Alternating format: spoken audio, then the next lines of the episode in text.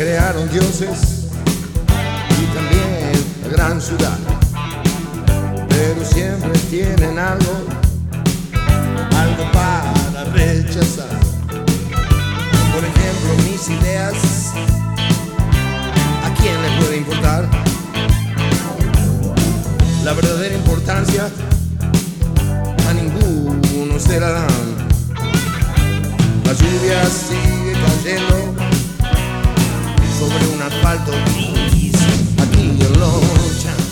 Muy buenas, buenas, buenas, mis queridos amigos, amigas, gente que se suma del otro lado tan atípico como este, tan frágil como un espiral y tan perverso como aquel que lo ha creado pegado uno adentro del otro, tan sensible que cuando al sacarlo como esta emisión plantea llegar a los lugares más recónditos e inconmensurables de la galaxia misma, el tiempo vuela como una especie de golondrina en época de apareamiento. Y no quiero desperdiciarlo ni siquiera un segundo, porque sé que es valioso, como quizás el Bitcoin, a mi queridísimo amigo que se encuentra del otro lado del hemisferio, el señor Andrés Robles. Hola, licenciado ingeniero Luis Alfredo, ¿cómo va todo por ahí? ¿Cómo, ¿Cómo están las cosas por ahí? Acá ya 22.02 de la noche de este sábado, ya terminando este sábado.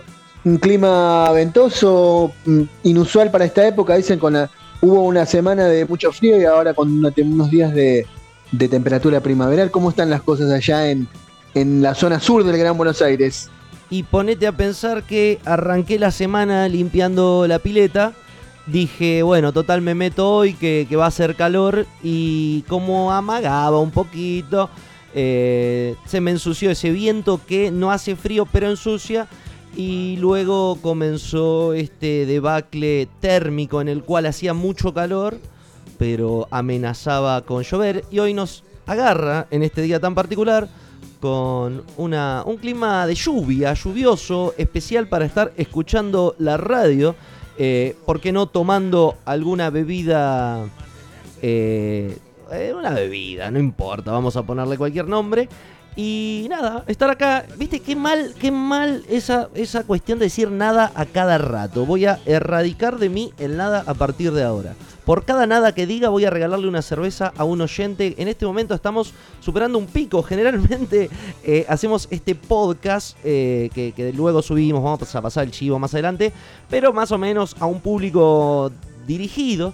Hoy estamos pisando casi 130 personas en vivo, así que no es para menos festejar y hacer un programa, como diría el doctor Carlos Salvador Vilardo. A la cancha, muchachos, a la cancha. ATR, perro.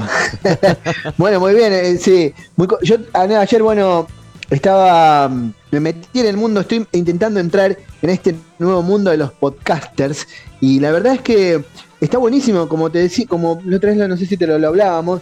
Te, te encontrás con, con un montón de cosas y el, el hecho de estar metido en este ambiente hace que se abra un poco más la comunicación, ¿no? Y que tenga la posibilidad de, de intercambiar, viste, con gente y todo eso. Así que la verdad que está muy bueno este, este, este nuevo universo que hemos descubierto. O por lo menos yo.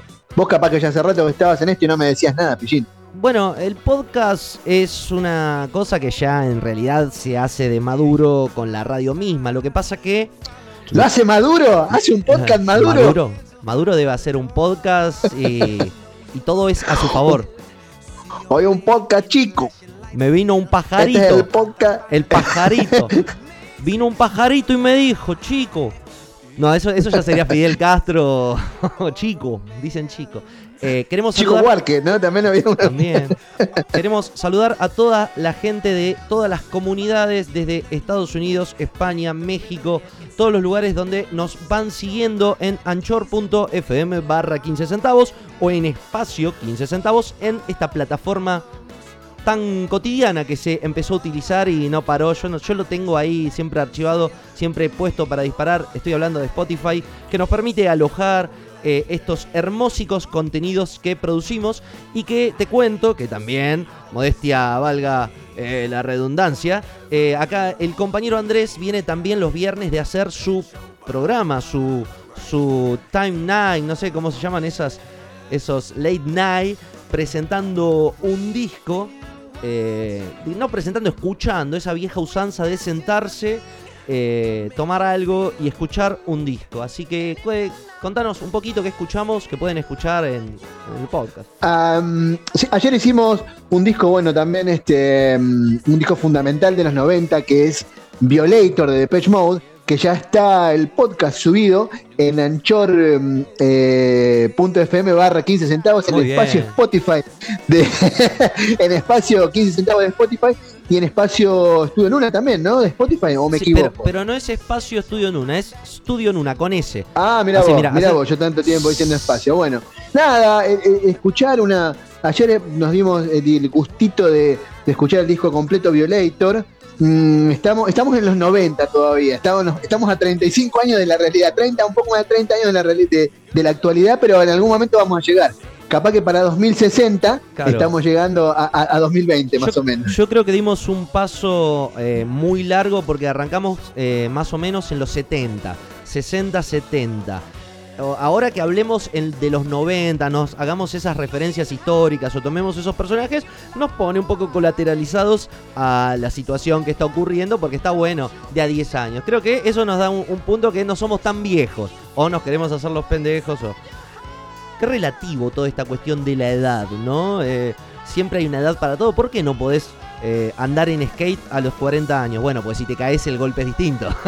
no. El otro día, mira, ahora que ahora que lo está diciendo, el otro día me apareció en, En Facebook. En, eh, que tengo Infobae en, En Facebook, que me quiero matar, pero lo, lo sigo igual. Pero a- apareció algo interesante. Apareció un video de Tommy Hawk.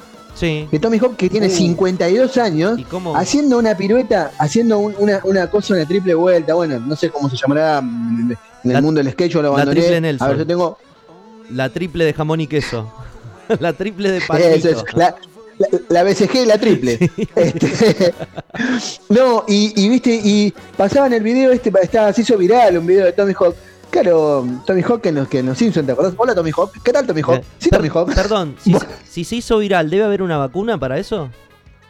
Supongo que sí, sí, es una vacuna de. una- seguramente si hay un hater, pero bueno, de hecho lo, lo había, porque después de que el tipo estaba mostrando que a los 52 años andaba en skate como un niño, se conserva físicamente bien, se caía un montón de veces, se levantaba, volvía a intentar hasta que le salió la, la, la, la figura que quería hacer. Ah, pero Y no obviamente los haters. Pero no eh, pero este bien. boludo tiene 52 años, anda a cuidar a tu nieto, viste, cosas así le ponían, ¿no? Claro. Bueno, pero volviendo a eso, ¿hay edad para cada cosa? Yo creo que no. Después de haber visto a, a To- a Tony Hawk haciendo eso, obviamente que yo no lo haría porque me llevó a caer el golpe en la rodilla que me pegó, que vi que se caía de golpe de, Sí. de- de rodilla. Digo, hoy estaría mm, con, la, con aceite esmeralda, viste, puesto y no, todo roto. ¿Qué cosa? Claro. ¿Qué cosa? Pero bueno, el que quiere, creo que, creo que eso es una, una bendición de estos tiempos, ¿no? Sí, la sí, la posibilidad de hacer lo que se te cantan las pelotas. De hecho, bueno, nosotros estamos haciendo esto, por ejemplo, Ey, y nada, y no necesitamos, como en otra época, ir a pagar por ahí el alquiler de una radio. Y bueno, es- y los tiempos modernos permiten por ahí, o estos tiempos modernos, ¿no? Lo que estoy diciendo, ¿no? ¿Estamos en, en linda la época moderna? No, ya la pasamos la época moderna. El Esta filósofo, es la posmodernidad, ¿qué el, es? el filósofo del apellido impronunciable eh, dice que estamos en una posverdad. Eh, tenemos tiempo quizás para hablar de todo eso. Yo creo que es una gilada. Eh, el tipo estudió un montón, ¿viste? Eso es como re hater. Eh, el tipo de la gente que estudia un montón, que está años leyendo algo, y vos decís, nah, me parece una boludez. La tierra es plana. nah". No, bueno, pero obviamente, o sea, eh, eh, lo escuchás gente discutiéndole a Elon Musk, eh, di- discutiéndole no, porque obviamente Elon Musk no te va a Claro, escuchar, que- ¿no? No lo va a escuchar a los boludos que le dicen, ¡eh, escúchame". Elon! No. Vos sos un Illuminati, Eh, ¿viste? ¿Qué sé yo? No sé la que te escúcheme, no se vaya, no se vaya, no se vaya, no se vaya. Venga acá, venga, venga. Mire, con mi mujer estamos pensando que usted, claro, el tipo, ¿en serio, don, don Esta, Omar? esta, esta época de democratización de los medios, que siempre hablamos que nos permite hacer esto, también permite que cualquier paparulo diga cualquier pelotudez sin ningún tipo de fundamento. Y el otro día estaba mirando algo que, que, mm, que, bueno, el otro día, hace unos días, cuando, cuando Trump se fue de la casa de gobierno, se fue del gobierno, que Facebook le cerró las cuentas, Facebook y Twitter Qué poder. le cerraron las cuentas. Sí. Le cerraron las cuentas porque supuestamente eh, difundía fake news. Eh, También, ¿cuál es el límite? No, pero ¿cuál es el límite entre, entre decir, bueno, Puto el que lee. eh, no, claro, no, no, pero esto es peor que puto el que lee, porque puto el que lee, de última, bueno, lo Claro. leías, y si vos no eras un puto, decía, bueno, no soy un puto, pero ahora, suponete, yo te hago esta, esta, esta pregunta. ¿Hasta dónde se puede, pueden los dueños de estos nuevos medios de, comunicación, porque son medios de comunicación, o cómo le decimos, sí, redes sociales? Holdings, son holdings.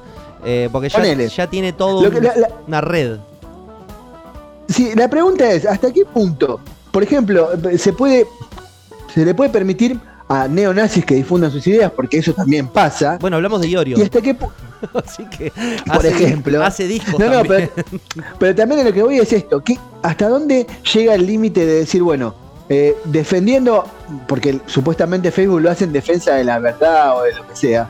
A ver, o dicho de otra forma, ¿quién le da la facultad a Facebook, a Twitter o a quien sea, a Mark Zuckerberg o a quien carajo sea, a decir esto es una fake news y esto no?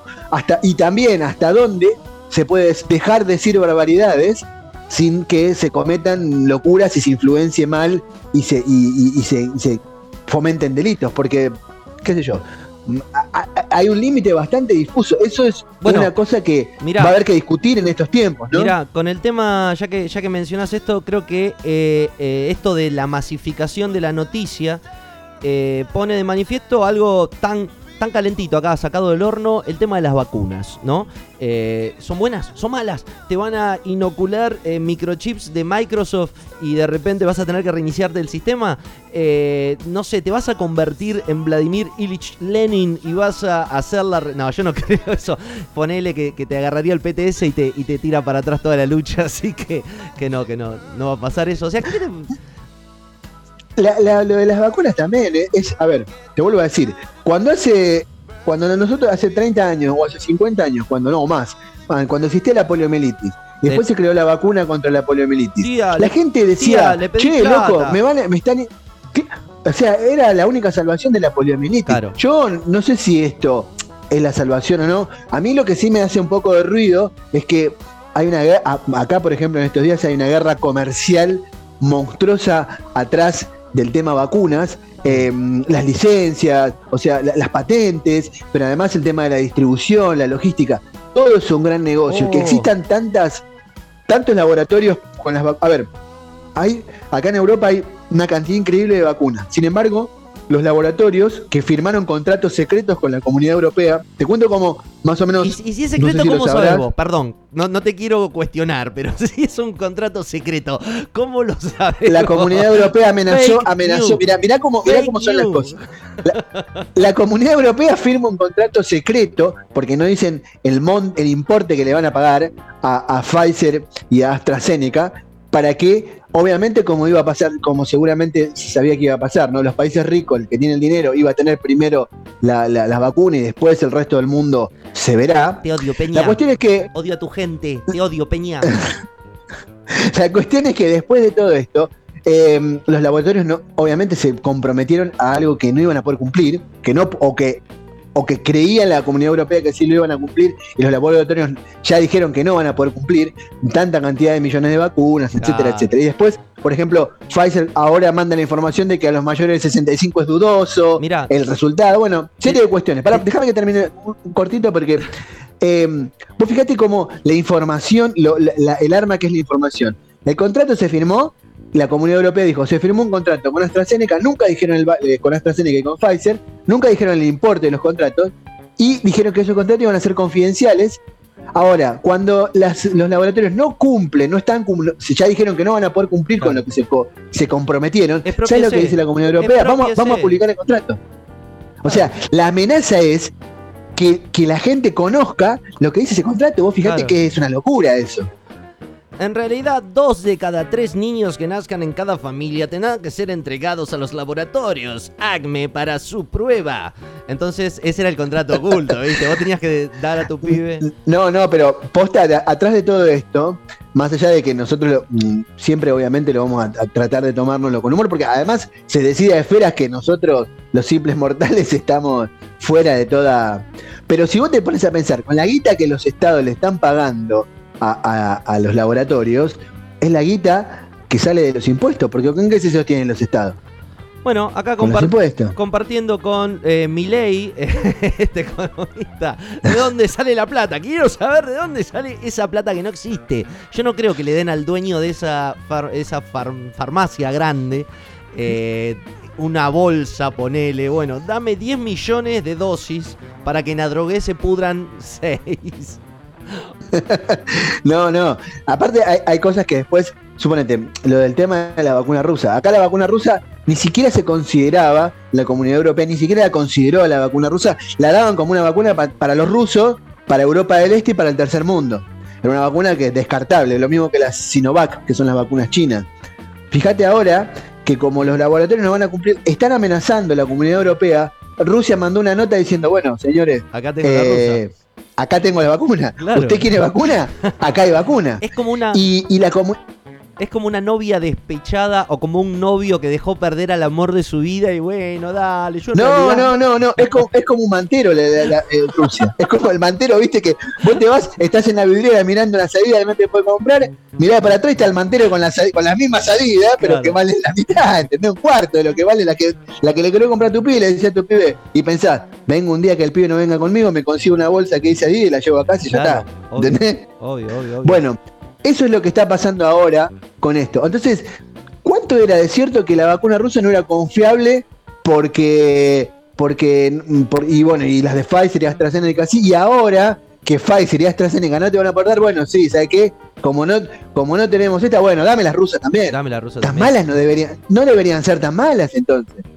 Eh, digo, vos fíjate que todo, en realidad, en girar en torno a la- lo mejor, lo más positivo para la salud, gira en torno a los negocios. Sí, Esta pandemia ha generado una serie de negocios. Bueno, los laboratorios ya sabíamos que eran, que eran poderosísimos. Después de esto, creo que los laboratorios y las empresas de logística, mm, por eso Jeff Bezos, el dueño de, de Amazon, Amazon. Y, y el, y el chinito de AliExpress. No te merecemos, Jeff en- Bezos, no te merecemos. Pero claro, vos fíjate que ti- esta gente, eh, de, este, de, esta, de esta catástrofe humanitaria que es de esta cuestión, y, todo lo que viene después, van a salir súper fortalecidos. Y los estados, ¿cómo se, cómo se ve que los estados, hasta los más poderosos, cómo tienen que agachar la cabeza ante esos laboratorios, no ante esas transnacionales? Y acá termina el bloque de De salubridad pública. justicia internacional. Es así, eh, para el que no entiende un poco, lo voy a traducir al ámbito del deporte y del fútbol. Esto vendría a ser como cuando Boca compró a Daniel Osvaldo pensando que iba a revolucionar el mundo boquense Ceneice. Y bueno, nada, terminó en, una, en un pleito de vestuarios. Señoras y señores, esto es punto y aparte, un programa que también es un podcast porque está pensado exclusivamente con ese contenido. Me han dicho, esto se parece a un programa de radio. Y sí, no es eh, un pago fácil eh, o un pago expreso o es, no sé, no, no es un parripollo. Eh, es un programa de radio, pero con un formato de podcast. Hoy hablamos del podcast y el podcast tiene esta, esta cuestión de hacer una radio a la carta. ¿Qué quiere decir? Que hablamos de temas, preparamos... eh, un punto de vista en común con algo que venimos haciendo hace varios programas que podés encontrar en espacio 15 centavos. Eh, esto es algo que vamos armando y que luego lo subimos, podemos pasarlo en vivo, pero no pierde ese formato de siempre tener algo programado. En el programa del día de hoy vamos a tener bastante... Hoy es un programa bastante cargado, no nos queremos exceder, queremos manejar el tiempo como Usain Bolt. Eh, Queremos, pero no es el que mató a la esposa, ¿no? que salió campeón, no, ese era otro. Eh, queremos ganar el tiempo y queremos eh, aprovecharlo al máximo. En el programa del día de hoy vamos a ver estas cosas y ahí vienen los avances, ¿viste? La publicidad. ¿De qué vamos a hablar hoy, amigo? Bueno, yo mm, este, tenía pensado, bueno, como siempre, ¿viste? tratar de hacer una biopic o hacer una biografía, hablar de al- algún personaje. Y esta vez, siempre hablamos, trato de hablar de personas que hayan, bueno, personalidades que hayan, le hayan dado algo al mundo, no que hayan cambiado el mundo a su forma. La semana pasada hablamos de, del, famosísimo y del, genial este, Truman Capote. Eh, bueno, estuvimos hablando de alguna vez de Edgar Poe, hablamos también de actores, hablamos de Muhammad Ali, hablamos de Pancho Villa, personajes históricos. Y hoy estaba pensando que verlo desde otro lado, ver gente que cambió el mundo, pero también desde, desde otra óptica, ¿no? Y se me, me puse a pensar buscar dictadores. Pensar Ah, en bueno. dictadores, porque. Vos no vas con Sí, chiquitas. sí. Vos no vas con chiquitas. Claro, claro, sí, sí, si vamos a hacerla, la hacemos bien. Y se me ha ocurrido, eh, había siempre un personaje que, que me intrigó porque eh, yo recuerdo en la época de la Guerra Fría y, y después, algún tiempo estuvo como medio desapercibido, pero después volvió a surgir a la luz, y es Muammar Gaddafi, o Gaddafi, como se sería en el en correcto árabe, que es un, que bueno, muchos por ahí no sepan quién es, porque murió en el año 2011, pero fue un, un militar y un dictador este, libio que estuvo como 40 años en el poder. Bueno, nada, ya explicaré y ya hablaremos de él. Este, para, tenemos para, para. Y Es muy interesante su, su hoja de ruta, digamos, su vida, ¿no? Esta, esta cosa de que empezás a ver una serie y decís, fa, en Medio Oriente había, había agua en el pozo. Che, estoy re, re, re prendido con Fauda, tremendo. No me cuentes nada. Eh, estoy ahí por la segunda temporada, por la mitad. Y cada vez eh, efectivamente se está poniendo. Me, vamos a hacer. eh, tengo, tengo muchas ganas de hacer un. Un, programita de ir contando todo, todo, alerta spoil, spoiler, spoiling, spoiler, pero muy buena serie que, que te deja entrever estas cuestiones, ¿no? De, de lo que es Medio Oriente y el conflicto y, y te da a entender, hablamos de las farmacéuticas, hablamos de las tabacaleras, hablamos del negocio que se genera detrás de las vicisitudes humanas y Medio Oriente tiene mucho que ver eh, en esta cuestión de recursos, de pasos, de rutas comerciales. Así que, que es muy interesante adentrarse eso siempre con la gracia y el humor. ¿Te imaginas un programa de humor de Medio Oriente? Sería una bomba. Igualmente, lo que, lo que tiene Fauda, bueno, ya cuando en su momento hemos, yo y hablamos de eso, lo que, lo que tiene de bueno esta serie es que está hecha de- dentro de todo con bastante mm, objetividad, si se puede decir eso, ¿no? Pero que tiene como que no te muestra, no, no te, no- no muestra que los judíos son los, los israelíes son los buenos y los musulmanes o los Claro. eh, árabes o los palestinos son los malos, sino que te muestra como las miserias, digamos, de, de todos lados, ¿no? Como que es, son humanos, es una guerra, Claro. es una situación horrible, violenta, nada, eso, me, me da esa sensación a mí, ¿no? Bien. También vamos a hablar con nuevamente en nuestro en nuestra sección de bandas. Vamos las bandas. Vamos a hablar con el mono, no de Capanga, el mono de Shisma, una muy buena banda, escuchar unos temas. eh, una, una entrevista muy buena, muy, muy graciosa en, un punto. Eh, así que, que bueno, después tenemos la columna de nuestra querida amiga Pau que viene a, Viene por la revancha, nos prometió y yo estuve esperando toda la semana marcando las líneas en una pared. Qué poético, qué poético O qué, carcelario. presidi- o qué presidiario, o qué presidiario también. Esa cuestión, desde que salí de la cárcel no puedo dejar de marcar las paredes. Eh, así que nos va a hablar de una de las mejores películas para mí. Mirá que me gusta Tarantino, los hermanos Cohen, me gusta Jodorowsky, me gusta toda esa gente loquita, loquita. Pero, a mí me gustaba Jaime Cohen, ¿te acordás de Jaime Cohen? eh, no, no. No, ¿quién- te acordás, el, el ena- el enano que aparecía en Calabroma, no te acordás de Calabroma No, tampoco, sí, ¿no? eh, No, que te estoy hablando de cosas del siglo pasado. Carrizo, Perdón. mirá, Me- Car- me- Carrizo me voy- Calabró. Me, me voy, me subo a la silla de ruedas y me voy rápido porque esto es. Claro. Eh, a ver, antes que me, antes que me cierre el asilo, chau. Abuelo, eh, bueno, y después, eh, ah, bueno, la película Terminator, vamos a hablar de, espero, espero que no me mienta porque me vienen engrupiendo hace rato, hermano, te cuento. Eh, así que, que bueno, nada, el programa, el programa va a estar bueno, va a estar bueno, ya esa frase, Buenos Aires. ¿Te acordás que va a estar bueno Buenos Aires, por el amor de Dios? por el Por el amor- de Dios. ¿Alguna vez alguien, alguien no le dice a, la- a esa gente del PRO, loco, no da, o sea, a los, no del, da, a, ¿entendés? lo- a los del pro, No, a los a los del pro no, todo, manga. A todo. Ahora, va, perdón. Disculpame que, que te, te- te puedo hacer un- Sí, una viñeta. dale. Estoy, me, me- me- me estoy mirando por, por YouTube, a veces miro los canales de Argentina, ¿no? Y me, me sale América TV, bueno, lo que se puede ver. Y hay una propaganda que habla de, ay por Dios, los cuidadanos, dice. No sé si, la, si se ve ahí. No, no veo Es como los que, bueno, qué suerte, la verdad que haces bien. Es como que fuera los ciudadanos, pero los cuidadanos, los que andan con el, con el barbijo y que no se Ah. dejan amedrentar por los. Hecho con, con la voz del de, ¿viste el de todos por el de mm, Sabori- Peter Capusotto y sus Saborido, videos? Pedro Saborido. Por, por favor, ¿por qué hicieron eso? O sea, provoca el efecto contrario, provoca verlo y te dan ganas de arrancarte el barbijo y salir de la calle y A- estornudar. Claro, a toserle en la cara a la gente. O sea, que no hay nadie que les diga, loco, no da. O sea, tendremos que hacer un programa especial con cosas que sea loco. Loco, No da. No da. No da. No da, ¿entendés? No da. Para comunicarte a este hermósico programa, podés hacerlo directamente desde la página que tiene el logo de WhatsApp. No te van a atender porque no hay nadie, no importa. Pero sí podés sumarte a las redes sociales. Eh, a las redes sociales, me da vergüenza hasta decirlo. Estamos en Instagram, buscanos en punto y aparte radio. O también buscanos en Facebook, dale un me gusta, no te cuesta nada, haces cosas más intrascendentes en la vida que entrar a una fucking página que entras todos los días, dale un me gusta, punto y aparte radio online, ayúdanos a crecer, a vivir de esto, no, mentira, estamos haciendo algo que nos gusta, por eso lo hacemos con mucho amor. Si se tilda se bloquea, apretá F5, F5 es... eh, ¿Las redes sociales son socialistas? las redes sociales, ¿son socialistas? Esa es una buena pregunta, Mario.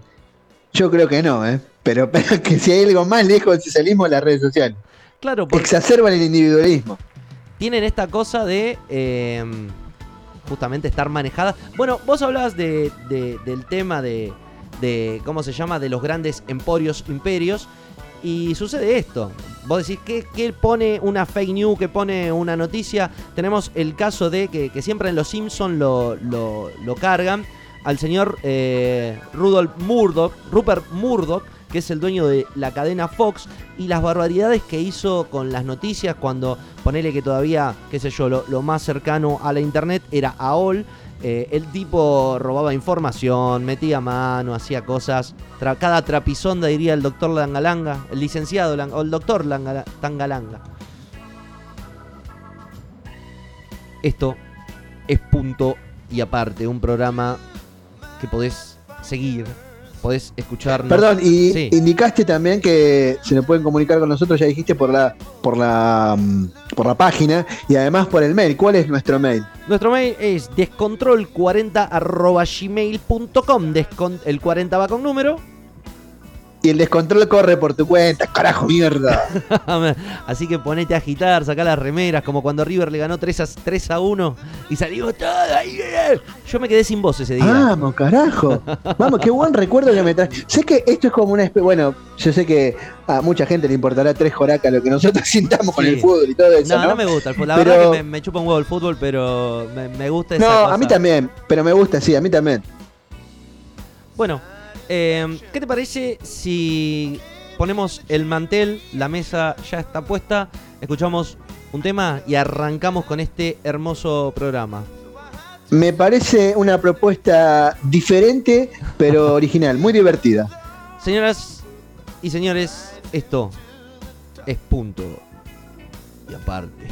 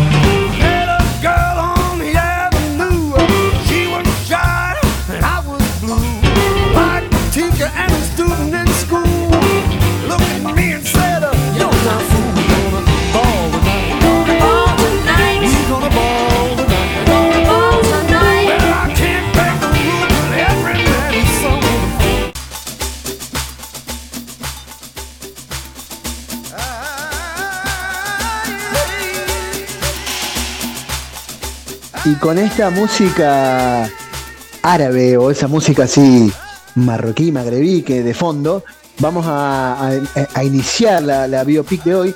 Hoy vamos a hablar de, Muammar el Gaddafi, como, como su nombre en, árabe original, eh, o Mohamed Gaddafi, como fue conocido en Occidente.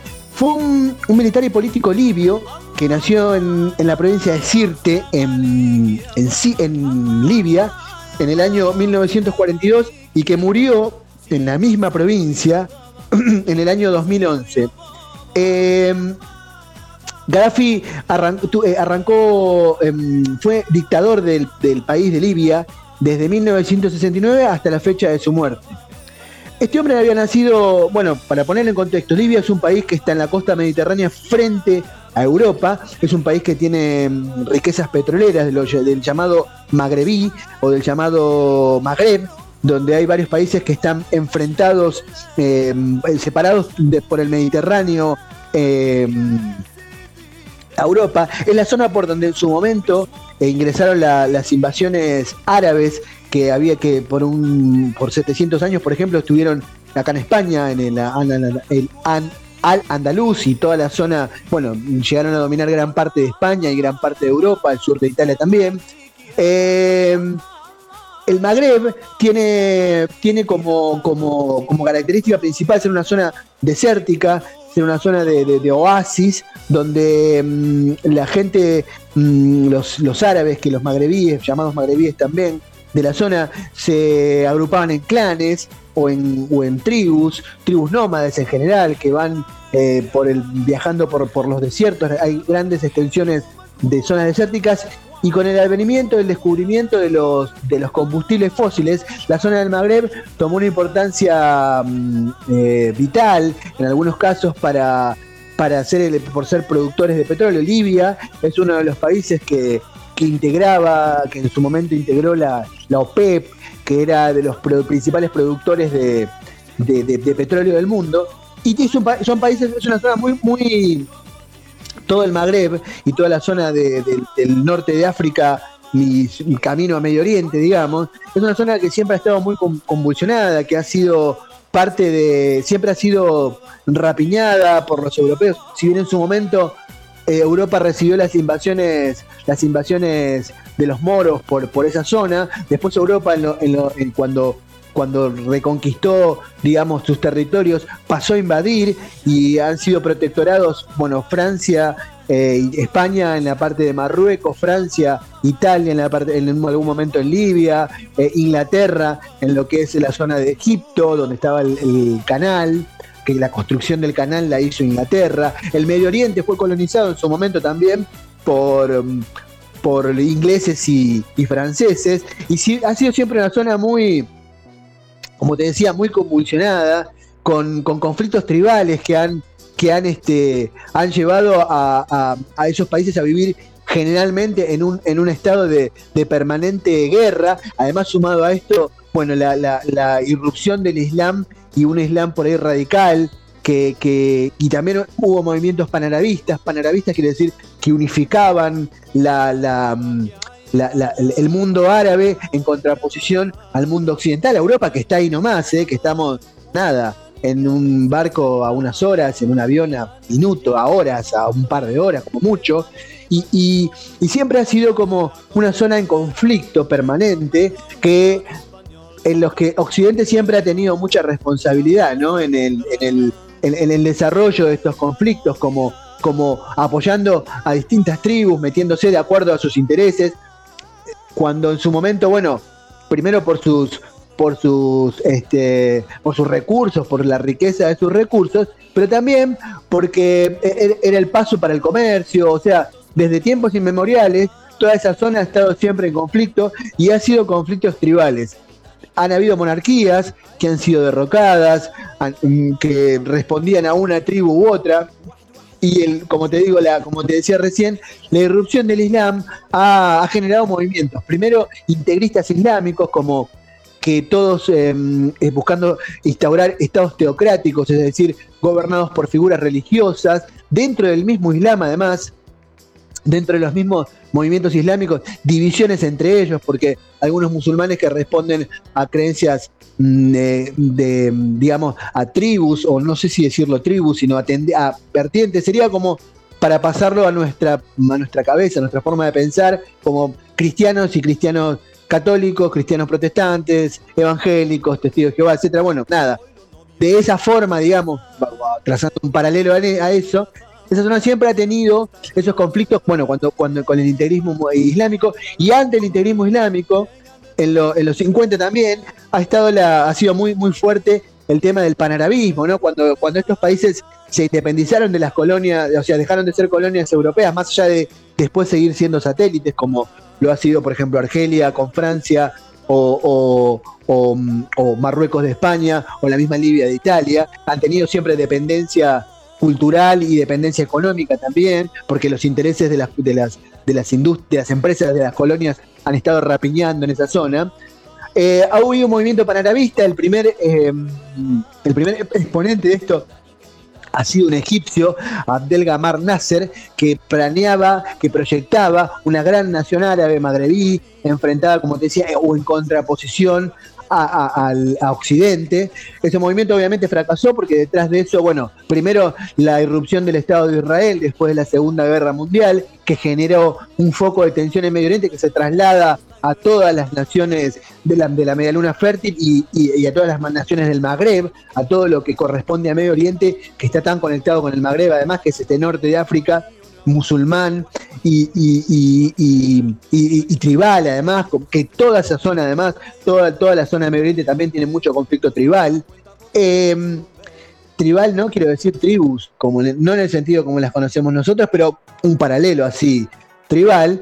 Y, en el tiempo, en el tiempo de, lo, cuando se, estas colonias y África se empezó a independizar de, de, los este, estados europeos, de los estados centrales, que eran los quienes eran los estados colonialistas, Inglaterra, eh, algún poquitito España, otro poco, eh, otro poco bastante Francia, algún poquito este, mm, eh, Italia, otro poco Bélgica, bueno, Países Bajos, que tenían colonias en África.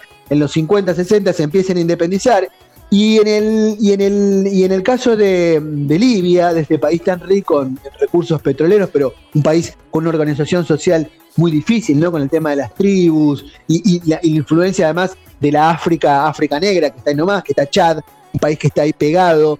Este, surgió un movimiento en el año 1964 dentro de los militares, en el que destacó un joven hijo de una familia nómade árabe, de beduinos, de esos que andan por el desierto, que eh, se, destacó un joven Muammar el Gaddafi, ese es el nombre correcto, el Muammar el Gaddafi, militar de carrera, muchas, una de las formas de las familias pobres de ingresar, como siempre pasó, tanto en Latinoamérica o todos los países, más, más que todos los países coloniales, ¿no? De ingresar o de salir, de encontrar una salida de, de ser de la clase baja, era entrar en el clero y entrar en la, en la, milicia, en, en las Fuerzas Armadas.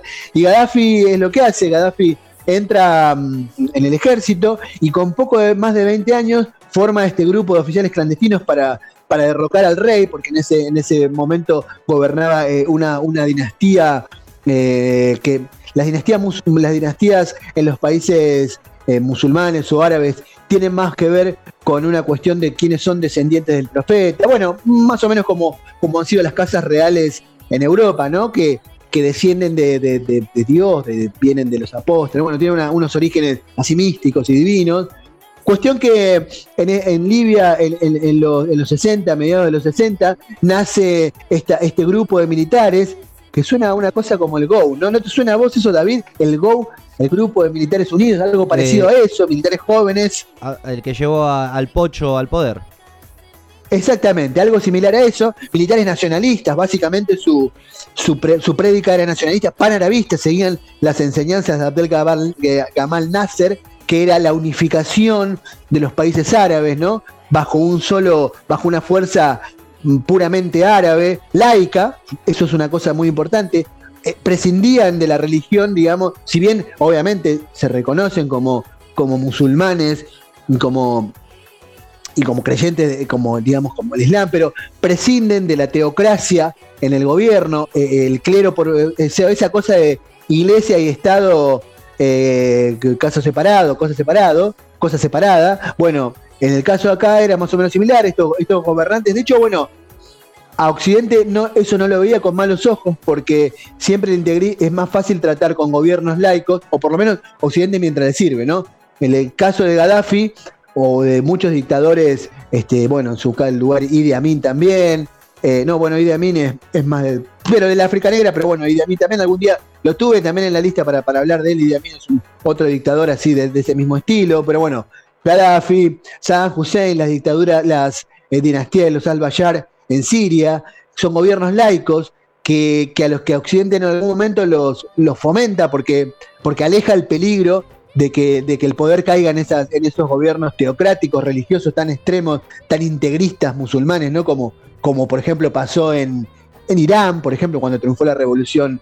Este, bueno, y lo que está pasando ahora, después de que ha caído Saddam Hussein y Irak es un país que está desmembrado, donde hay luchas religiosas, la aparición, eso fomenta, eh, Afganistán también, fomenta la aparición de esos grupos, este, la, no existencia de un gobierno fuerte laico como ha sido el de Gaddafi, por ejemplo, Libia está sufriendo lo mismo, una guerra civil larguísima y continuada.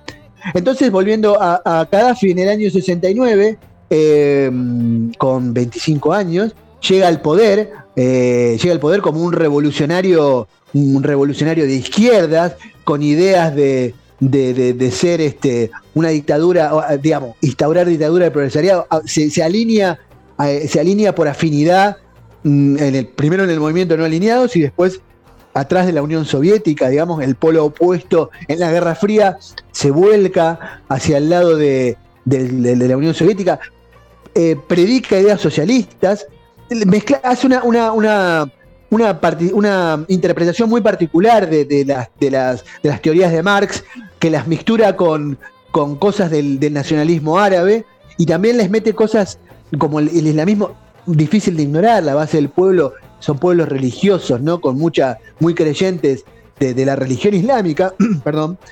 Y entonces llega al poder, eh, arranca con, con, digamos, con, con, esa idea, ¿no? Con una revolución moderna, que Occidente no ve con malos ojos, vuelvo a decir, más allá de que en ese momento había guerras de revolución, había guerras de liberación todavía, o sea, primero no lo ve con malos ojos, después lo ve, lo empieza a ver con malos ojos cuando se alinea, se va para el, para el lado soviético, se, se mete, digamos, en la órbita, si bien no adhiere directamente porque tiene algunos conceptos distintos mm, desde su nacionalismo, desde su panarabismo y de su, desde su visión religiosa también, que a la religión la tolera como porque es inescindible el, el estado de la religión, pero mm, con un gobierno laico. En el año su, postura va a ir cambiando a lo largo del tiempo, va haciendo, irá haciendo equilibrio entre los factores, de, entre los el mundo bipolar, digamos, de, la Guerra Fría, ¿no? Eh, empieza a acumular cargos, empieza a acumular poder, y en un momento, como le pasa a todo líder revolucionario, o a mucho líder revolucionario, empieza a fomentar el culto a la personalidad. En el año 1973 escribe un libro, como el famoso libro rojo este, del Khmer Rouge de Pol Pot, escribe el libro verde, en el que se mezcla, bueno, ahí, mm, baja sus ideas de socialismo mezclado con este nacionalismo árabe, y además eh, eh, crea un proyecto de una África, una África unida, ¿no? Una África panárabe, como te digo, todo el Magreb, la parte de, la, de África del Norte, pero a la vez estableciendo alianzas con la África negra, no musulmana, y, vinculando, obviamente, vinculándose y poniéndose del lado de la causa palestina en el conflicto Israel-Palestina.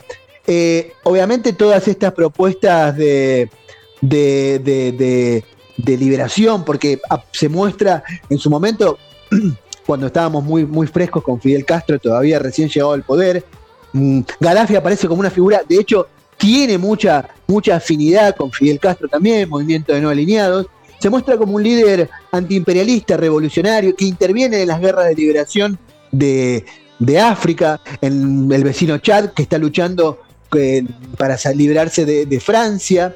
Em, y empieza a ser visto como un líder radical, ya empieza a tornarse una figura, una figura peligrosa, peligrosa contra, con, el, para, para, el, para Occidente, ¿no? Porque obviamente se alinea en la Unión Soviética. De hecho, Gaddafi es uno de los que es acusado permanentemente por, por Occidente de ser un promotor, como se lo acusaba a Fidel Castro, se lo acusa a Gaddafi de ser un promotor del terrorismo internacional, ¿no? Muchos se ven en algunas películas, creo que hay una que se llama El Chacal, donde se ve que el los terroristas, obviamente, vistas desde el lado de Occidente, ¿no? Richard se, se lo ve como... Y Bruce Willis. Exactamente. Pasan por Libia, siempre se, Libia es como un lugar donde, bueno, ahí van los, se entrenan terroristas, que de hecho en un punto es así, mucho, la, OLP, por ejemplo, la, Organización de Liberación de Palestina y todos los movimientos, movimientos eh, nacionalistas árabes, porque es, es, es bastante complejo el tema de quién se apoya, quién apoya a quién, porque en tanto y cuanto no sea religioso, o sea, o sea chiita y no seas este, sunita, tiene como mucho, mucha variante, pero bueno, en cuanto a los movimientos de liberación y, la causa palestina y la OLP y Al-Fatah, que son más bien laicos, no tan fanáticos, no tan, perdón, no quise decir fanático porque no me gusta hablar del fanatismo en la región sobre algo que no conozco, así que que no conozco tan en profundidad. Eso pero se, bueno, eso se llama miedo. Sí. Eso se llama miedo. No, no, no, no, no, eso se llama eh, Homero Thompson. Cuando yo le diga Homero Thompson. No, entonces, em, como te decía, Gaddafi apoyó, apoya mm, logísticamente y con armamento y con entrenamiento a los, a los movimientos de liberación del tercer mundo. Eso hace que en el año 86 Ronald Reagan bombardea Libia, acusando a Gaddafi bueno, de fomentar el, el, el, terrorismo internacional. Sin embargo, Gaddafi logra mantenerse en pie y de hecho después, cuando el integrismo, el integrismo islámico aparecen con fuerza ya después de, que de la invasión empiezan a gestarse estos movimientos eh, tan, tan extremos del, islamismo ortodoxo, digamos, eh, que después terminará siendo lo que se vio, bueno, o lo que el mundo, o lo que la historia nos hace creer, todavía no lo sabemos con certeza, eh, perdón, Bin Laden, todos estos, estos líderes, Al Qaeda, que después era ISIS también, y que habrá eh, muchos, los hermanos musulmanes, los hermanos eh, bueno, islámicos de, la zona del Magreb, son los que harán supuestamente no los atentados en Europa, todo esto el movimiento integrista islámico que serán apoyados a su vez también por, las, por gobiernos teocráticos de los talibanes en su momento de, de, Afganistán, de, los, de los ayatolás, más allá de que son religiosamente distintos, porque los ayatolás iraníes son religiosamente, tienen una diferencia religiosa fundamental con los suníes, que están del otro lado, pero apoyan a los movimientos de liberación, fundamentalmente la causa de tensión en el Medio Oriente, que sabemos que es Israel. Eh, entonces, Gaddafi es, es, acusado de esto, pero sin embargo, como es un gobierno laico, lo mismo sucede con Saddam Hussein. Saddam Hussein cuando entra en guerra con, con Irán, eh, Irak entra en guerra con Irán allá por los, por los 80, eh, eh, es apoyado por Occidente, hay un capítulo de Los Simpson emblemático que, que sacan, encuentran en un, en un este, en un baúl, en una caja, una foto de Newsweek de los una revista Newsweek de los 80 y dice por qué Estados Unidos ama a Saddam Hussein. Saddam Hussein como, como Gaddafi dejan de ser vistos cuando ya abandonan, porque Saddam Hussein también llega con ciertas ideas de izquierda que después irán abandonando y se irán ayornando a los tiempos más modernos. Entonces empiezan a ser apoyados estos gobiernos laicos, o sea, que son no religiosos, que son no integristas musulmanes, musulmanes que combaten a estos gobiernos, a, a, estas, em, a estas guerrillas integristas. Y en el año, en el año 90 se, se, mantiene en el poder, de hecho sufre un par de golpes de Estado, ya estamos hablando del año 1990, 92, 93. Pensá que él llega al poder en el año 69, o sea, ya hacía bastante tiempo que estaba.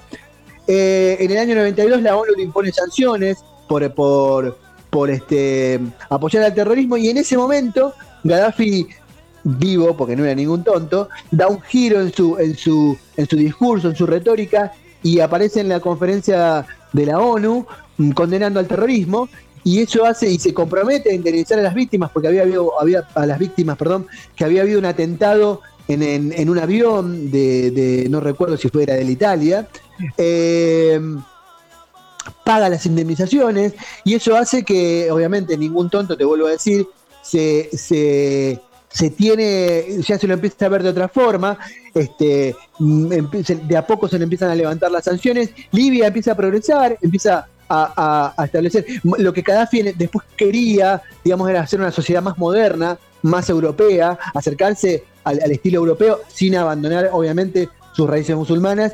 Pensemos que él estaba puesto como el, él había modificado la constitución del año 77 y se había puesto como el líder absoluto, o sea que era un dictador, iba a ser un dictador este vitalicio. El pueblo evidentemente lo quería porque hasta ese momento no, más allá que habían habido unos, algunos levantamientos que él había ahogado a sangre y fuego también hay que decirlo. Eh, empieza, hace acuerdos para, eh, tenía, había empezado en esa época, en el año 2090 y pico, había empezado a hacer este ensayo ya para llegar a tener armamento nuclear. Con esta nueva, bueno, como se ve acorralado y con las sanciones para evitar que su país se vea ahogado económicamente, lo que hace es negocia con, con, con Occidente, con Estados Unidos, básicamente, que era el, el que mandaba, y Inglaterra y sus, sus socios de la, de la OTAN, que está tan ahí cerca, negocia para que le levanten las sanciones, empieza a progresar un poco el, sube el nivel de vida de Libia. De hecho, Libia es uno de los países que mejor nivel de vida tendrá de toda la zona del Magreb. El Magreb, como te dije, es el norte, el norte de África, el norte de África árabe, ¿no? Musulmán. Y, de a poco empezará a, a, ser un líder más aceptado, quizás. Eh, pero no, internamente mantiene su mano de hierro, ¿no? Es un dictador que no, donde no hay ninguna posibilidad de, de bueno, del disenso, que, que la, que, no hay libertades individuales el integrismo islámico en, el año 2011 arranca una, una, serie de rebeliones en el mundo árabe que se rebelan contra estas dictaduras no teocráticas, apoyados por los por, por muchas veces por, por partidos políticos eh, teocráticos de musulmanes integristas. Entonces, esa ola de cambio, en, en algunos lugares como Túnez, o como Argelia, eh, llegan a, acuerdos sin derramamiento de sangre o, con poco derramamiento de sangre y terminan llegando al poder gobiernos pseudo democráticos, siempre obviamente con las, con las particularidades propias ¿no? del mundo árabe, la religión y todo, pero gobiernos laicos que a Occidente tan mal no, no, no, no, no los ve. Pero en el caso de Gaddafi, sufre una, una guerra civil. Él, él, ah, digamos, en lugar de, en este caso, buscar negociar, quiere aplastar una revolución y, y, empieza a reprimir al pueblo. Sucede en paralelo a lo que está pasando acá, está pasando en, en, muchos países del mundo árabe. Siria es el caso que todavía sigue en guerra civil desde hace más de 10 años que está en una guerra civil donde han entrado, bueno, sucede después, después de, eh, cambia el mundo con el, con el atentado del 2000, de, del septiembre del 2001, del 11S. ¿Atentado? Y después vendrán. Oh. Bueno, discute, eso será, será no, materia no, que no algún es día no es un atentado, vamos, vamos. es Ab- posible. Abdullah te vuelvo a decir, cambia, cambia la- la- lo que hace esto es cambiar la, la visión de Occidente respecto al mundo árabe. El mundo Ahí árabe va la empieza a bala, verse- atajala. Exactamente. No, el mundo árabe, Alibaba y abajo también, ¿no? Como se dice asesor, ¿viste? Alibaba y abajo también. Eh, el mundo árabe empieza a ser visto como una amenaza seria. Entonces, Occidente ya le retira directamente el apoyo a todos estos dictadores que en algún momento había apoyado. Al, al propio Saddam Hussein lo derroca y, y deja.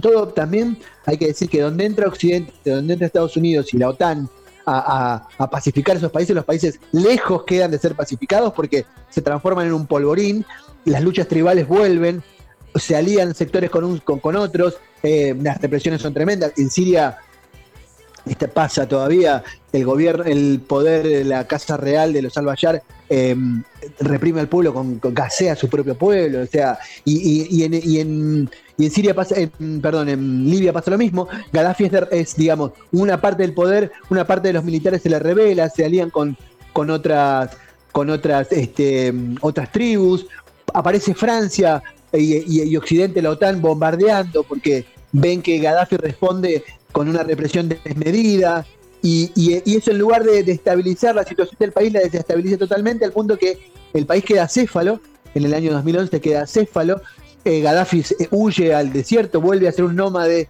como, como había sido en, los principios de su vida, ¿no? Un tipo que también era muy excéntrico, ¿no? Que aparecía vestido de una como un beduino, en los 60 aparecía vestido de militar.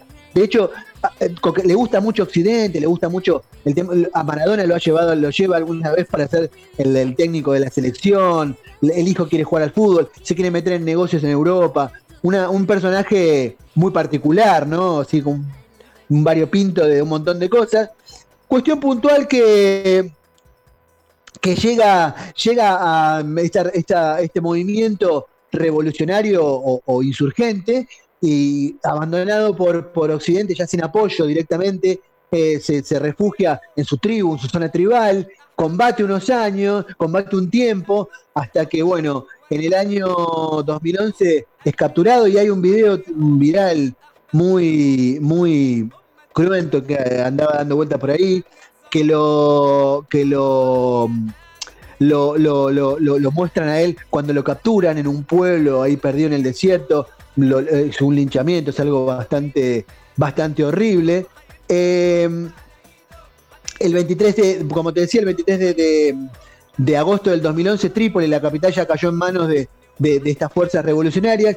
Y el 20 de octubre, en Sirte, el lugar donde él había nacido, eh, lo, descubren. Lo, descubren y, lo capturan los soldados rebeldes, lo linchan y lo ejecutan. Y ahí termina la vida de este, que estuvo, bueno, como te decía, desde el 69 en el poder, este dictador que sobrevivió a varias décadas, que hizo equilibrio entre, entre los factores de entre, entre el mundo bipolar, que alguna vez fue amigo de Occidente, otras veces fue enemigo, que intentó modernizar un país, pero a la vez lo reprimió y mandó a hacer cosas muy terribles con su propio pueblo. Como todo dictador, este, se sostuvo en base a las armas al y a reprimir a sangre y fuego. Y, al final, el que a hierro mata, a hierro termina. Y así damos por finalizado esta, esta biopic de este personaje tan particular. No sé si tiene alguna pregunta, alumno, para hacerme sobre el tema. ¿Te puedo ir al baño? Ah. Hace dos horas que levantaba la mano. Hijo de puta. Eh, muy, muy loco eh, pensar que fuera de nuestros horizontes hay una forma de vida totalmente distinta y con códigos y, fundamentos que nosotros por ahí los vemos como, como raros, pero así, así se vive en esos, en esos lares. Eh, es, este, es, un mundo, yo, yo, bueno, nosotros que estando, estando ahí no tenemos tanto conocimiento, ¿viste? Oiga, señor Bush, ¿usted viene a traernos paz? claro, cuando se, exportó esa primavera árabe que supuestamente iba a llevar la democracia a todos los países y lo que llevó fue cosas terribles, revoluciones, matanzas, eh, nada. Y, y, eso irradió, eso desequilibra el mundo. De hecho, bueno, lo de la pandemia tiene un poco parado toda esa situación porque nosotros no tenemos ni noticias y estamos acá nomás, pero no se sabe, pero África la debe estar pasando horrible, el Medio Oriente la debe estar pasando horrible con todo esto también, porque mm, ellos tienen, son gente de, pobreza extrema como Latinoamérica, o sea, salvando las diferencias no culturales y todo eso, son zonas muy pobres, muy terribles. Los moros, los, perdón, los moros es peyorativo, se le dice acá a los magrebíes que cruzan de, cruzan en la, se arriesgan a cruzar en balsa en, lo que se le llama las pateras desde, desde Marruecos o desde y, terminan casi llegando acá a, Europa desesperados. Europa no está bien. En Europa en muchos casos, bueno, España y, la Unión Europea tienen una visión por ahí. España particularmente es un país bastante tolerante con el tema de la inmigración árabe ilegal, porque reconocen también, como lo sucede con los latinoamericanos, ellos reconocen que ellos han, han expoliado mucho tiempo, aunque no lo digan abiertamente, saben que han expoliado mucho tiempo esos territorios y de alguna forma esa culposidad, es un, factor culpógeno, los hace ser cierta, literal o levemente tolerantes con la inmigración árabe, como lo son con la inmigración latinoamericana. En Italia, por ejemplo, es durísimo, son, son eh, Salvini, el presidente, un presidente de ultraderecha que tuvo, que gobernó varios años Italia, después post Berlusconi, había impuesto la, la, norma de, de, en caliente, como hacía Estados Unidos con los cubanos, ¿no? O sea, llegaban en la patera, patera le dicen al barco que, que cruza el Mediterráneo. Vos pensás, cruzan en barcos que no tienen capacidad para 50 personas, en, en lanchas, en botes, 100, 200 personas, se ahogan. Hay una imagen, bueno, terrible del niñito Alan Kurdi ahogado en una playa del Mediterráneo, un bebé chiquitito, cosas terribles, Terribles. ¿no? O sea, la, canti- la cantidad de muerte de, de- de gente que muere en el Mediterráneo cruz- intentando llegar a Europa para salir de ahí. Imagínate que, imagínate la desesperación que debes tener para llevar a tu nene de tres años, subirte a ese bote y no saber a dónde vas a llegar. Vienen los, a- los africanos de la, de la África negra, ¿no? Los senegaleses que caminan desde, desde, desde la mitad de África, cruzan el desierto hasta llegar a Marruecos, a Ceuta, para lanzarse en la aventura de cruzar en un bote a, Europa. Nada, cosas increíbles, cosas terribles. Y, por ahí nosotros, como occidentales de segunda, que somos los latinoamericanos, porque somos una especie de occidental de segunda, eh, lo, lo vemos muy lejano eso. Yo estando acá, el tiempo que he estado acá, eh, he descubierto que, que no es tan... A ver, como no es tan fácil la vida de esta gente, tampoco es fácil convivir con ellos. Mm, Son gente con costumbres distintas, con costumbres por ahí. Ma- Yo he visto, a mí no me deja de impresionar todavía cuando, cuando veo mujeres con, no solo con el hijab, no sé si se- el- sabes qué es el hijab, viste el, el trapito ese que claro. ponen, el paño que se pone, sino también esa cosa que se pone en el velo completo, no la burca, pero el velo completo que solo se ven los ojos. Ah, Es como un poco choqueante. Pero bueno, nada, el mundo es así y, creo que creo que vamos vamos camino a un mundo más in- más integralmente mezclado. Europa es una mezcla constante, así que y no va a tardar en llegar a- allá tampoco. ¿eh? De, de hecho los manteros el fenómeno de los manteros africanos, bueno. Y con esto termino porque me he excedido y me he ido a una retórica este, a- me he ido a Apostólica. este discurso Eh, a este discurso de ONG, ¿no? Me fui a un discurso de ONG. Usted se tiene que arrepentir. Estamos en punto y aparte, amigos, eh, conociendo un poco de todo. A continuación, lo que todos estamos esperando. Quédate, estamos en vivo, www.studionuna.com.ar. Gracias al Mago Mota, seguramente dando vueltas por el mundo, acá haciendo radio.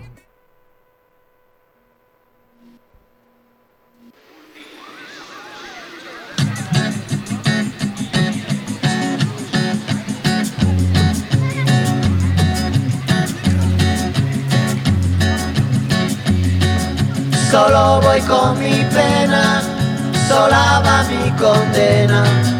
Correré mi destino para burlar la ley, perdido en el corazón de la grande Babilón.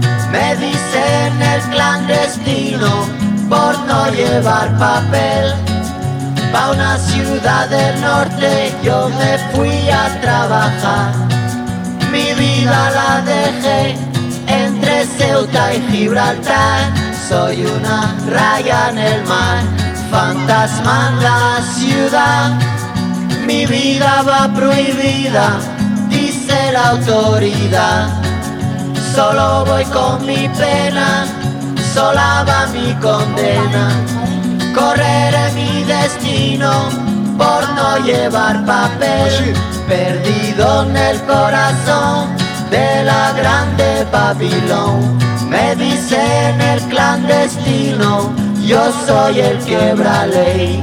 Mano negra clandestina, peruano clandestino, africano clandestino, marihuana ilegal.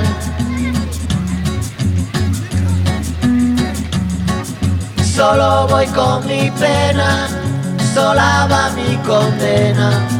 Correré mi destino para burlar la ley, perdido en el corazón de la grande Babilón. Me dicen el clandestino por no llevar papel. Argelino clandestino, nigeriano clandestino, boliviano clandestino, mano negra ilegal.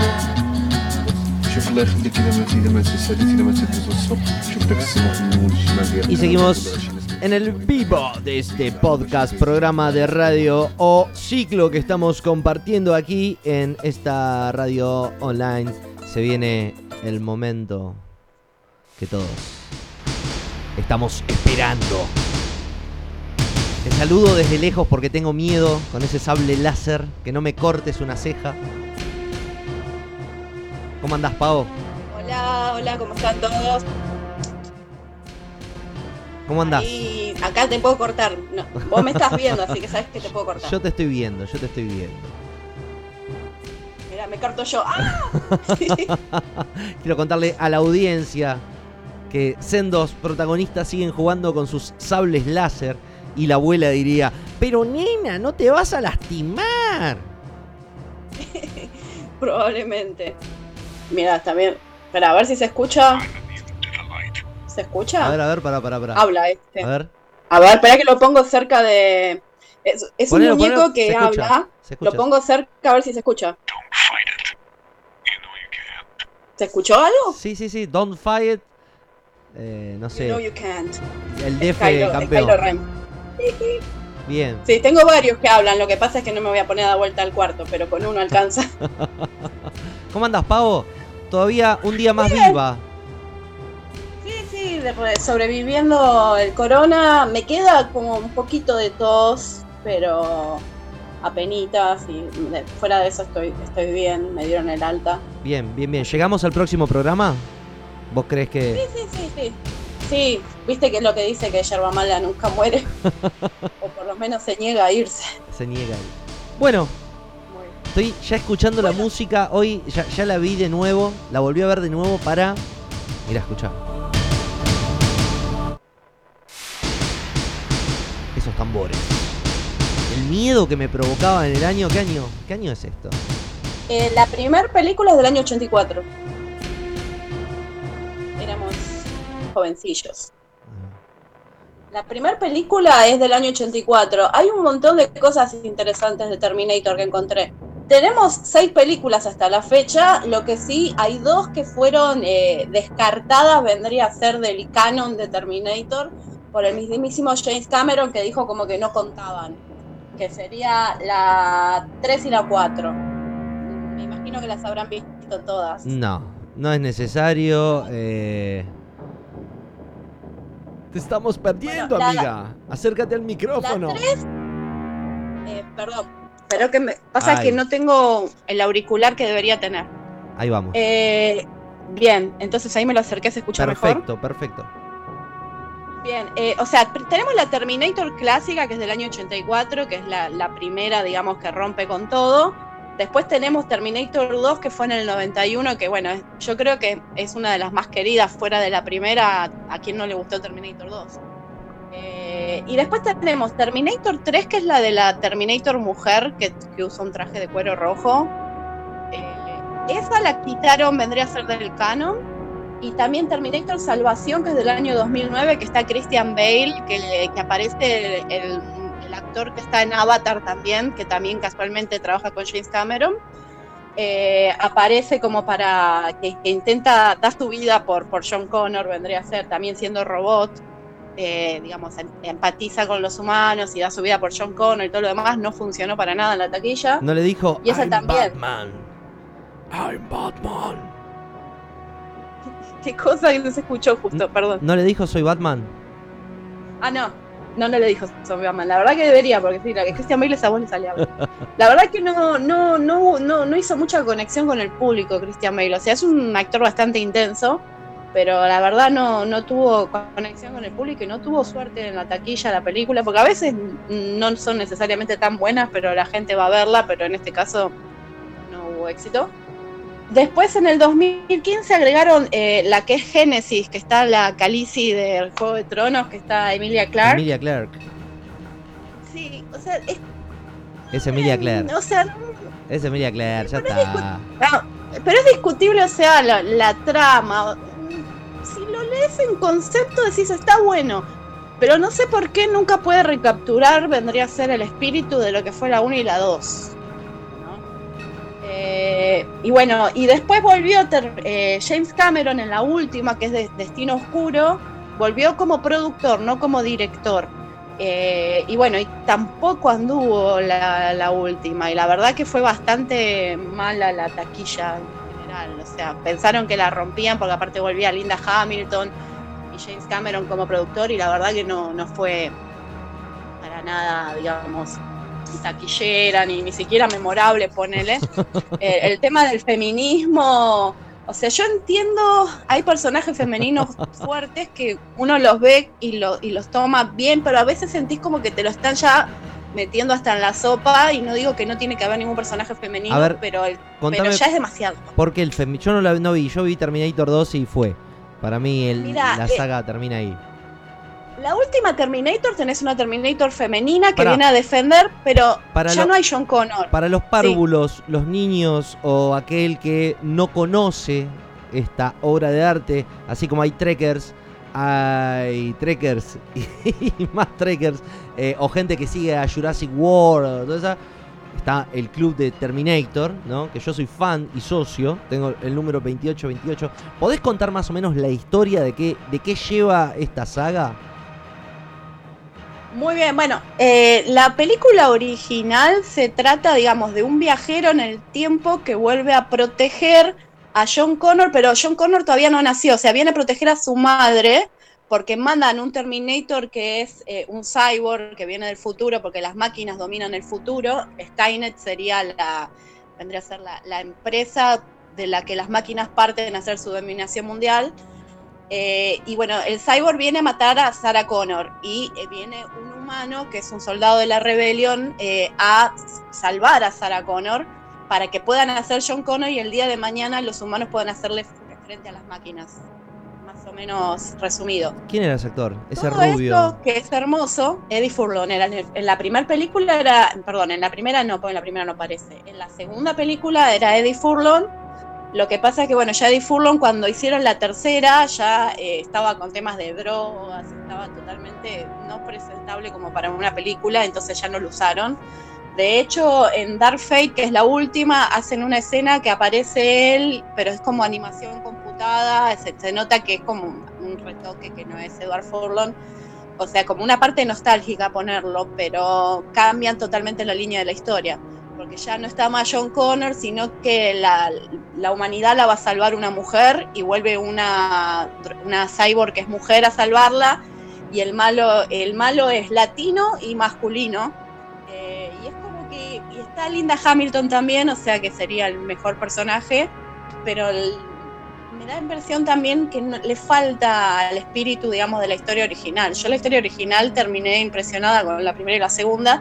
Con esto sentí como que estaba escuchando otra vez el discurso de Girl Power. O sea, no, no quiero, digamos, dejar de lado el Girl Power, pero es como que ya se fueron demasiado al extremo. Eran todas las mujeres eran buenas y todos los hombres eran malos prácticamente, exceptuando el Terminator. Pero fuera de eso... ¿Qué papel juega el Terminator? El Terminator eh, lo mandan a matar a John Connor, tiene éxito matando a John Connor y luego se queda Me porque estás o sea, no, jodiendo. no lo mató nadie. Me estás jodiendo. Claro, no, lo mata John Connor. Para, para, ¿Y para, qué para. pasa? Para, para, para. Sí. En la parábola del doctor Emmett Brown, cuando cambia una parte de la historia, tendría. Si muere John Connor, entonces no hay historia. No, porque ahora la, la que va a salvar la, la, humanidad es una mujer. O sea, John Connor murió, ponele poco tiempo después que termina la segunda. Entonces, eh, bueno, ahora la que va a salvar la humanidad es una mujer y mandan a una cyborg mujer a protegerla. La vi la película, es muchos efectos especiales, pero poco corazón en mi punto de vista. Lo que quería contar antes de que me olvide, hay varias cosas interesantes de lo que es las Terminators originales, o sea, tipos anécdotas y cosas jugosas, que, que está bueno para saberla. Eh, cuando James Cameron eh, escribió, porque él supuestamente dijo que tuvo un sueño de un cyborg que venía del futuro y se asustó mucho y con ese, con ese sueño él escribió Terminator la primera. Pero ¿qué pasa? Después de que salió la película y la película se hizo muy famosa, era una película de poco presupuesto y de pronto ganó un montón de millones para la época, eran 40 millones de dólares en el 84, una mucha guita. Eh, él eh, lo denunciaron por plagio, porque aparentemente se inspiró en unos capítulos de una serie No te- por un escritor que se llama Harlan Ellison No te puedo y creer. lo acusaron de plagio.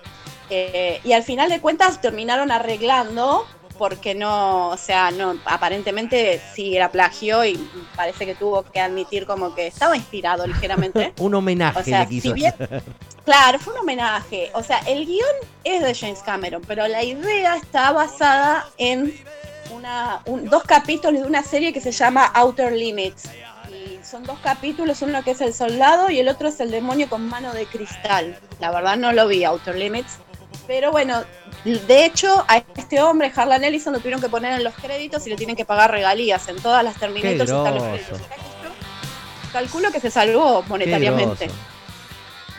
Eh, y bueno, James Cameron cuando escribió este guion lo vendió por un dólar con las condiciones que él fuera el director, porque él no lo conocía, lo conocía la abuela, la tía de James Cameron y la madre. No, pará, pará, pará, Eh, pará, pará, pará. Hizo un- no, una para lo que era película una gran de producción, no culto. lo conocían. Estaba haciendo películas, perdón. No, no, no, es una gran película de culto, Brain Dead, eh, la isla esta que empieza con los zombies, la pre- el precursor de la historia de zombies. Claro, pero el tema es que esto era una producción bastante grande, ya no era película culto. Si bien para lo que es producciones se consideraba bastante independiente porque no era tanta plata la que pusieron, Claro. era una producción grande y le tenían que poner fichas a un director que no era tan famoso. O sea, era poco conocido dentro de lo que es lo comercial. Entonces, bueno, justamente lo vendió por un dólar con la condición de que él dirigiera la película. En Titanic hizo algo similar. Él se bajó su sueldo como director por el tema de que Titanic se estaba saliendo de presupuesto y puso que él iba a cobrar de regalías, que con Titanic le salió decir Derecho. redondo es poco. Bueno, vos dejaste mucho sueldo ahí, ¿no? Eh, A, a la, Claro, a la fortuna del señor. Después, otra cosa interesante es que Schwarzenegger no iba a ser el villano, lo consideraban para el héroe. Para John O sea, Connor. eh, era al revés. Eh, lo iban a poner a Michael Biehn, que es el que hace de, de Kyle Reese, lo iban a poner a él como el Terminator y a, y a Schwarzenegger al revés como el héroe. O sea que es algo que resultaría inconcebible en este momento verlo al Claro. revés, ¿no? Eh, y bueno, y alguien que habían considerado para ser el Terminator es muy gracioso esto, o sea, no gracioso, por ahí es un poco humor negro, quizás una ironía. Era O.J. Simpson, fue considerado para ser el Terminator. Y no lo pusieron porque tenía cara de bueno y que no podía matar a nadie. Mira vos. O.J. Simpson. o sea, Simpson. mató a la esposa y al, y al novio de su esposa. Para- que lo hayan, no se sabe. soltado. No se sabe. No se sabe. Eh, hay un montón de cosas de juicio que ese que no cierra por ningún lado, pero bueno, pongámosle que no lo veían como alguien amenazante a O.J. Claro. Simpson. Mismo consideraron a Mel Gibson Nah. y también al cantante Sting. No, bueno, Sting podría haber sido el, el que salva a Sarah Connor. Yo ahí, ahí compro. Ahí lo veo. Pero Mel Gibson. Y Mel Gibson venía que de, de Mad Max, ¿no? Sting, Sting trabajó en una película que se llama Duna. Hizo un papel así muy de, De ese David estilo Lynch. que podría haber andado bien, ¿eh? Sí, sí, o sea, de hecho querían poner a alguien que fuera bastante conocido como para ayudar a promocionar la película, porque el presupuesto no era un presupuesto tan grande. De hecho, la escena en que James Cameron eh, filma cuando entra el Terminator a la estación de policía y mata a todo el mundo, esa escena no tenían presupuesto para hacerla y no la iban a hacer. Y James Cameron la filmó él solo y puso la guita a él para filmar esa escena porque consideró que era muy importante para, para que vean, digamos, que nada podía Claro. parar el Terminator. Esa escena no estaba en la película si no fuera que él puso la guita a él. O sea, para poder Es una de las escenas que más miedo eh, me dio en el cine de acción cuando choca, cuando entra el auto, rompe toda la, la entrada y luego empieza a buscar a Sarah Connor. La 1, la Terminator 1 tiene eso, tiene ese suspenso de, de thriller, del, del thriller americano. Claro. Y esa sensación de que es inescapable, que no hay nada que puedas hacer para salvarte de- del Terminator. O sea, te da esa sensación de desesperación de, lo- de los protagonistas de que no hay manera de que la salve. O sea, está, está muy bueno. Yo creo que muchas películas, como por ejemplo, no sé, Transformers, que son películas de esta época, es explosión, efecto especial, y es como que pierden mucho en lo que Una caca. O sea, no conectás con los personajes, como que viste un montón de luces de colores y pasó. Una cosa así. Dame tu moto y tu ropa, sí. Y bueno. Ah, y después, otra cosa interesante es que en la segunda película, vieron que Linda Hamilton estaba súper fitness, o sea, estaba súper poderosa. Eh, ella entrenó seis veces a la semana con una soldado israelí para estar en, para estar en, en estado físico, la verdad admirable. Admirable. Eh, en esa época ella se casó con James Cameron, de- no duraron mucho casados. ¿Pudo bueno. salir de ese personaje Linda Hamilton? La verdad que no, porque no, no tuvo carrera fuera de eso. O sea, tuvo algunas películas, pero no son películas que vos decís las vi en el cine. Claro. Me acuerdo cuando, o sea, la he visto en películas pequeñas. Y estaba en una serie, me acuerdo cuando yo era chica, que era algo así como tipo La Bella y la Bestia. eh, Era Linda Hamilton la protagonista. Una serie de los 80, pero así en el Que fondo pasaban de mi en, cerebro en Canal algo. 11. Pasaban en Canal 11. Pasaban B, Sí, Invasión sí. Extraterrestre y después... Era la serie de, creo que Bella y la Bestia, no me recuerdo, era como alusión a la Bella y la Bestia, La- la, serie, no me acuerdo el nombre. El Groncho y la Dama. Mm, es un poco más, más de matrimonio algo más eso. Eh, bueno, y en la escena donde ella está luchando contra ella misma porque el T-1000 la replica, es la hermana de ella gemela, o sea, ahí no tuvieron que gastar presupuesto en efecto. A ver, de vuelta, de vuelta. la hermana. Viste que en Terminator 2 hay una escena donde a ella la replica el Terminator, o sea, a Sí, Linda Hamilton. Sí, sí, sí, sí, sí, sí. Bueno, esa escena que vos las ves a las dos en cuadro, que se- sería el duplicado y la Sarah Connor original, en realidad es la hermana de Linda Hamilton, que es la hermana gemela, haciendo de también de Sarah Connor, o sea, o No te puedo de creer. réplica de Sarah Connor. Sí, sí, eso yo me acuerdo que lo había visto en su momento en esos especiales que pasaban sobre las películas y me acordé, y ahora que estaba leyendo cosas sobre Terminator, me, lo trajo a la mente y me acordé que se llama, el, o- espera, Leslie Hamilton, es la, la hermana gemela. O sea, está bastante interesante eso. Eh, y a ver, ¿qué más? Otra, otra cosa que hubiese sido rarísimo es que Orion Pictures quería que Kyle Reese volviera en el tiempo con un perro robot, que fuera su compañero. ¿Cómo lo hacen estas Y- películas? O sea, que están refumados. che, vamos a hacer una... vamos a hacer una serie, dale. Eh, Claro, Me- le ponemos un perro robot, ¿qué te parece? se me hace como, viste, los productores de Walking Dead cuando no quieren a un protagonista o un personaje o algo que... ¿Cómo lo sacás de una serie? Lo muerde un zombie. Matándolo, sí. matándolo. Mete Bueno, pero hay muchas series que han matado personajes para sacar al actor o porque el actor tenía mala relación y no solo matarlo, es matarlo en forma alevosa, Te puedo... tipo cortarle la cabeza, triturarlo. Bueno, eh, estaba pensando lo mismo. ¿Te puedo comprometer si es posible con Games of Thrones para la próxima? Pero eso no es una película, es una serie, pero ahí tenés el No, mejor el mejor ejemplo de eliminar al protagonista, ¿no? Sí, igual, o sea, una parte seguía lo que era el libro, después, bueno, se descontroló hacia el final, ¿no? Pero, pero está muy buena Juego de Tronos. O sea, me encantó a pesar del final, pero bueno, en mi mente lo puedo corregir un poco y termina como yo quise. Se quedó Jon Snow con, con Khaleesi, Khaleesi no se volvió loca y todo fue lindo.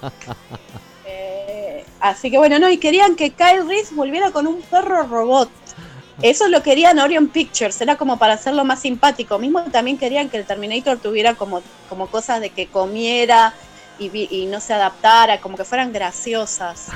O sea, como si fuera algo tipo comedia de los 80. En realidad mi- esto era una película seria, no era una cosa de vamos a reírnos. Te digo que jales mi dedo. Te digo que jales mi dedo. Algún guiño no digo que no, pero no era una comedia. Entonces la producción desestimó, digamos, esta cuestión. El equipo de producción no quiso lo del perro. Y lo terminaron transformando en el guion en que los perros podían sentir el Terminator. O sea que ahí sí estuvo bueno. Pero eso que es la 3, me imagino, porque. No, la primera, porque vos recordabas que los perros alertaban cuando ellos están ahí metidos como en un caño de tormenta, escapando del Terminator, y, y cuando empezaban a ladrar los perros, cuando estaban en el hotel, Sí. cuando empezaban a ladrar los perros era que sabían que había Terminators, eran los únicos que podían detectar a, a- a los cyborgs. Así que bueno, estaba eh, está bueno cómo lo modificaron, porque lo del perro creo que hubiese sido, no sé, más parecido a Terminators que a Terminator. Terminator, claro, esa es, esa es la película homónima, me parece, a nuestra producción nacional. Déjame, cuando eh, se muere nuestro amigo Arnold, em, empieza la 3, que no puedo creer que si hay película, ya de por sí puedo creer, pero eh, ¿A dónde va la trama? Sabemos que Skynet eh, va a controlar eh, a los cyborg, ¿A dónde llega la trama? ¿Cuál es lo, más irrisorio que puede ya que se va a la, mierda? Y en la 3 vuelven a mandar, en el tiempo vendría a ser gente para, para... En realidad en la 3, si no me falla la memoria, es la mujer de John Connor que manda a un T-100 a salvar a John Connor porque se entera, digamos, que están mandando otro Terminator a matar a John Connor.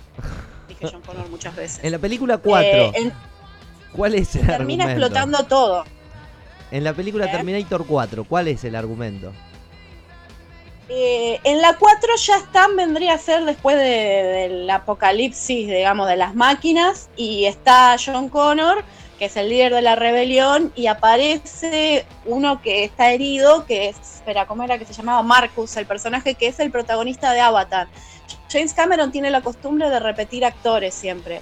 Por ejemplo, Bill Paxton, que aparece en Titanic, que es el, el, malo. científico, digamos, que está buscando el ah. barco, que está buscando el, corazón del océano. Bueno, no, no el malo, es Scal. Eh, fue el nombre del actor, Billy Zane eh, Billy Zane, no, este es Bill Paxton. Bill Paxton aparece también en Aliens, aparece casi todas las películas de James Cameron, él, suele repetir actores. Eh. Y bueno, justamente aparece Sam Worthington que hace de Marcus, que, viene como a salvar a John Connor y termina descubriendo que él también es un robot, porque él no sabía que era un robot y termina traicionando, vendría a ser a su especie y eh, da su vida porque a John Connor lo hieren de una manera que no se puede salvar y entonces él da su vida para que John Connor sobreviva. Eh, y en realidad ayuda a los humanos. O sea, es como que tiene empatía, como que no es un robot. Mira, ahí está pasando un Terminator. Ahí está pasando un Terminator. Cuidado. Ahí. Ahí no, ahí no. Así que, bueno, eso. Y la del 2015 es eh, el Volver al Futuro con todos los futuros alternos. sin el doctor Emmett Brown. Una, línea de la historia bastante complicada. Pero, pero bueno, está, o sea, tenés más la historia de Sarah Connor con Kyle Reese y digamos, o sea, a veces en papel las ideas estaban buenas, pero en la película no terminaron de cerrar. Yo me acuerdo que fui bastante contenta a verla y volví como, ¿Y cómo termina? El fin es desalentador, que decís, la humanidad se va a salvar o decir devuélvanme mi dinero, malditos? Mm, en todas apuntan como que en realidad el día del juicio final se podía posponer, pero de alguna manera siempre terminaba llegando. Eh, no, son así tampoco tan rosas y, flores y todo lindo. Eh, de hecho, en la en Terminator 2 iban a poner una escena post crédito donde estaba supuestamente Sarah Connor diciendo pensar que pasaron 30 años y nos salvamos y hay esperanza, qué sé yo, y la terminó, no, terminó no poniendo porque dijo que no iba con el tono de la película, o sea, la película es como que es un tono más. Bueno, pero viste que la T2, Terminator 2, tiene ese mensaje de Linda Hamilton en el cual está en la mesa del parque y luego está, está escribe una palabra que, que, es no hay futuro, ¿no? O sea, como que te da ese mensaje en el cual eh, te pone la piel de la rebelión. Hoy hablaba Andrés de, estos movimientos, de estos grupos eh, que se alzan al poder para conquistar alguna especie de, lugar. Y, vos ves esa, esa imagen guerrillera de Linda Hamilton, de, la revolución, de la rebelión, eh, cuando lo van a, buscar a, este, ¿cómo se llamaba? El, el, de Skynet, que lo terminan acribillando, pobre. Estaba con el hijo jugando. Ah, sí, no. sí, no me acuerdo cómo se llamaba ese personaje. Sí, es un científico que trabajaba para Skynet, que es el que eh, trabaja en la tecnología con el brazo que encontraron del Terminator al final de la primera película. Claro. ¿Cuánta gente muere más o menos? ¿Más que en Walking Dead o menos? Y mucha, porque es como que casi toda la humanidad, termina siendo arrasada de alguna manera u otra. Lo que sí que en la Terminator 3, que es la que está la rubia pechugona haciendo de Terminator, eh, Sarah Connor supuestamente está muerta. Y está John Connor, que está protagonizado por otro actor, y Sarah Connor no está. O sea, entonces después cuando vuelven a poner a Sarah Connor, vendría a ser en el, en el Dark Fate, dijeron, ah, por cierto, la 3 y la 4 no la tomen en cuenta. Fue una cagada, No, bueno, claro. esto- no, no- no me tomen esto en nos, serio. nos olvidamos. no podés hacer eso. Pero James, ya filmamos, ya está grabada la película. Lo que pasa es que la 3 no tuvo nada que ver con James Cameron y la 4 creo que tampoco. Eh, sí tuvo que ver la última, que por eso todo el mundo estaba más emocionado, porque bueno, ahí ya era productor, si bien no era el director de la película, pero es como que a veces quieren reimaginarlo a tal grado que termina perdiendo la esencia. Claro. Es mi opinión personal. Y por ejemplo, el tema de que me hagan el recast de, digamos, de, de John Connor, o sea, yo entiendo que pobre Eddie Furlong no, está, no estaba en condiciones de protagonizar una película, pero es como que le quita, digamos, pues no se parecía en nada tampoco, no es que decís, o sea, es similar Claro. a John Connor. Vos tenés actores que han cambiado de una película a otra, como en Volver al Futuro, el, par- el padre de Marty McFly, en el primer Volver al Futuro y en la segunda, no es el mismo actor. Eh, me jodés, Está igualito. me No es el mismo actor, te lo juro. De hecho, el actor de la primera película les hizo una demanda por usar su imagen porque le pusieron prótesis al actor de la segunda película y vos lo ves y es igual y no es el actor de la primera. Como la chilindrina Chespirito. ¿La cambiaron a Chilindrina? Oh, No, claro, y ella le hizo juicio por usar la imagen que, que ella creó. claro, ahora sí. Ah, perdón. Seguí por la línea que venía y pared. comentario de clase. Profe, profe. y te, te cortan Así ahí. que, no, pero, pero en este caso, o sea, no tenés un actor ni siquiera, o sea, bueno, género masculino, pero fuera de eso no se parece nada a lo que era Furlong. Y es como que fue una imagen eh, muy que está en la mente, digamos, de todo el que vivió esa época y Sí. que, que adoró la película. Es como que lo asocias de lo mismo que te cambiaran, te lo cambiaran al Terminator, a Schwarzenegger, o sea, Claro. siempre de alguna manera estás esperando verlo, porque es Terminator, no hay otro Terminator. Claro. Así que, y, y Edward Furlong en su momento de gloria eh, hizo una carrera pop en Japón. No sé si. No te puedo creer. No, hizo una Sí. película, no, no sé si fue pegado a Terminator, American History X con Sí, Sean es- Penn. estaba un poquito más grande, sí. Ya está más grande, ¿no? Sí, estaba más grande, que era así, sí. mm, Recuerdo qué película es, no la vi, pero sé cuál es. es. con- Peliculón y la- recomendable. Ah, Bueno, el- ay, ¿cómo se llama? Con el actor Edward Norton. Edward Norton, John Penn, dije Bueno. cualquiera. Eh, Edward Norton. Claro, bueno. Imagínate que no existe la 1 y Es, la es- 2. es la de los neonazis, ¿no? Es la de los neonazis. Es la de los neonazis, así es. Sí, linda película. Imagínate Bueno, que eh, no, no le- no viste ni la 1 ni la 2 de Terminator, no existen al revés. Y empezás a ver la saga desde atrás, como Star Wars, esa serie que, que no, no tiene un entendimiento lógico. Em, no sé, hasta así. tiene, ¿cuánt- ¿Cuántas paolas No le das a las tres películas? Tres películas son. En- en- Eh, bueno, son seis. seis películas. Si sacamos la 3 y la 4, No, la me 1 y la 2. cuatro, pero querés sacar y la 1 y la 2 también, me quedan las 5 y la 6. ¿Qué- Eh, qué- serían bastante confusas, pero es como película de acción tipo para decir me entretengo un rato, no es tan mal. Lo que sí no son tipo Claro.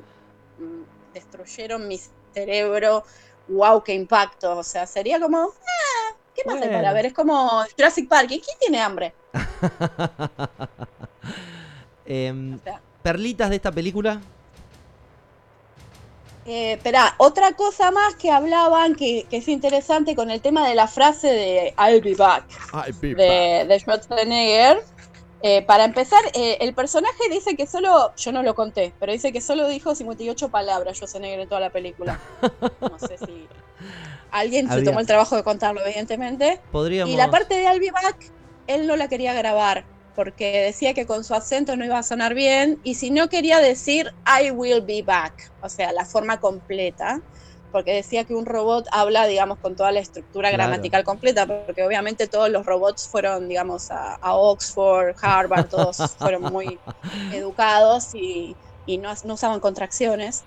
Eh, y James Cameron le dijo, yo lo escribí con contracciones, yo soy el guionista y decirlo como yo digo que lo digas. O sea, tuvieron como una especie de debate acerca de cómo iba a ser la línea que francamente terminó siendo, digamos, histórica en lo que es la carrera de Schwarzenegger y en el cine, porque todo el mundo sabe por más que no haya visto Terminator, que I'll Be Back es de Terminator.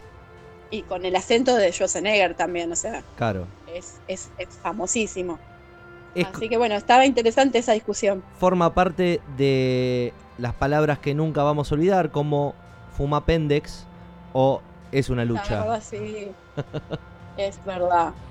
Es verdad, sí, sí, sí. Totalmente. Y bueno, y una cosa antes de que me olvide, porque fue reprochado por mi madre que no la saludé Ah. la semana pasada. Bueno, que- mamá, mamá, te que- quiero, madre. que nos escuche, que nos escuchen espacio 15 centavos en Spotify. Eh, pueden seguir el programa también, eh, sumarse a, a Instagram, sí, así es. em, em, punto y aparte radio o darnos un me gusta en Facebook. Tan, algo tan sensible, sencillo. O también para mandarnos un mail. Si tienen ganas de escribir a la vieja usanza, lo pueden hacer mandando correo a la dirección descontrol40, el 40 con número. ¿Y el descontrol? ¿El descontrol, Paola? ¿Qué, qué, qué descontrol? ¿Qué descontrol? Me, me perdí. El descontrol corre por tu cuenta, ¿eh? Ay, Dios. Ay, Ay, Dios. lo Mira, ¿ves? Esta juventud. Pero-. Qué Aparte barbaridad. Aparte, estaba mirando la pared como que estaba re interesante y de pronto fue el descontrol. ¿Qué descontrol? ¿Qué pasó? descontrol? ¿Dónde? ¿Quién soy? ¿Quién soy? Este, este muchacho, este muchacho. No, perdón, esta chica, digo, que no sabe que el descontrol corre por tu cuenta, merece, merece ser sableada con el sable de Kylo Ren, que no lo dije en toda la noche y quería decir Claro. algo. Bueno, no, bueno, sí, con el sable de Kylo Ren, sí. Igual acá yo también tengo el mío. Y tengo hasta He visto, he visto, he visto. Para, perdón. eh, David, Sí. sí, ¿averiguaste, googleaste, te instruiste sobre quién es Kylo Ren? Cuando intenté buscarlo, creo que se me fue el nombre de nuevo y sí, terminé eh, buscando a Keylor Navas. El arquero del Real- el ex arquero del Real Madrid. claro, exactamente. Y me colgué viendo un par de atajadas. era, era con K, ponele. Claro. Keylor Swift. Vez de ser en una galaxia lejana, era una, una- una galaxia más cercana, tipo esta. Una galaxia. Galaxia. Sí. Bueno, O sea, eh, y bueno, antes de que, bueno, de despedirme de eso, quería saludar a mis padres, a mi amiga Anaí, si está escuchando, y mis otras amigas que me dicen que me van a escuchar y después no me escuchan. viste, así son los Así amigos. Vos a los amigos le pedís un favor y, y nada, sí, te voy a escuchar, te voy a poner, te voy- Compartan este programa, háganos famosos y vamos a repartir el dinero que ganemos entre ustedes. Eso, así empezó Gaddafi, ¿viste? Obvio. así empezó Obvio, todo. sale un viaje a Europa para todos. Para todo, para la producción de punto y aparte. Obvio. Eso. Miren, se quedan en casa, no les voy a cobrar mucho. ¿Qué les puedo cobrar? La comida y, y la estadía nada más. Bueno, amigos, Ah, es verdad, sí, sí. Y bueno, tenemos un amigo también en las Canarias. Vamos allá a invadir a todo lo que podemos. No hay problema. Haciendo Así el- hacemos más, el- más gente. el programa por el mundo.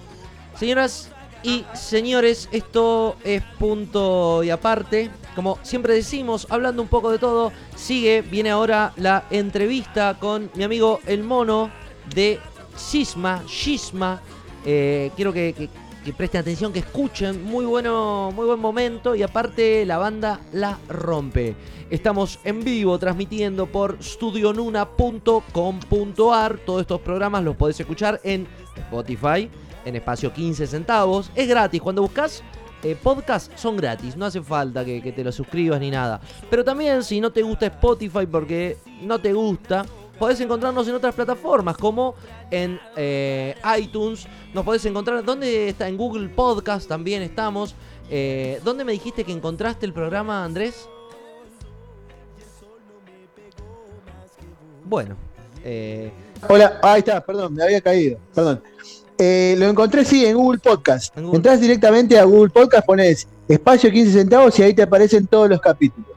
Viene como una app del teléfono, por lo menos me apareció a mí. Yo estaba investigando entre las apps que tenía el teléfono, tengo un montón de cosas que no sé ni para qué mierda son. Y ahí lo encontré y pumba. Entré y lo, y- lo encontré. Así que el que quiera lo puede buscar por ahí también y lo va a encontrar. o en anchor.fm barra 15 centavos. Entra a Facebook y dale un me gusta. Punto y aparte Radio Online o en Instagram. Punto y aparte Radio. Ya arrancamos en un segundo. Vamos a escuchar un tema. Pau, ¿qué, qué hacemos la semana que viene? ¿Con qué vamos? Ya se fue, me parece. ah, ¿se ¿eh? fue? Pero dejó la Se puerta bajó, abierta. Se- se bajó rapidito el bondi, me- tocó el timbre de la puerta de atrás y se bajó.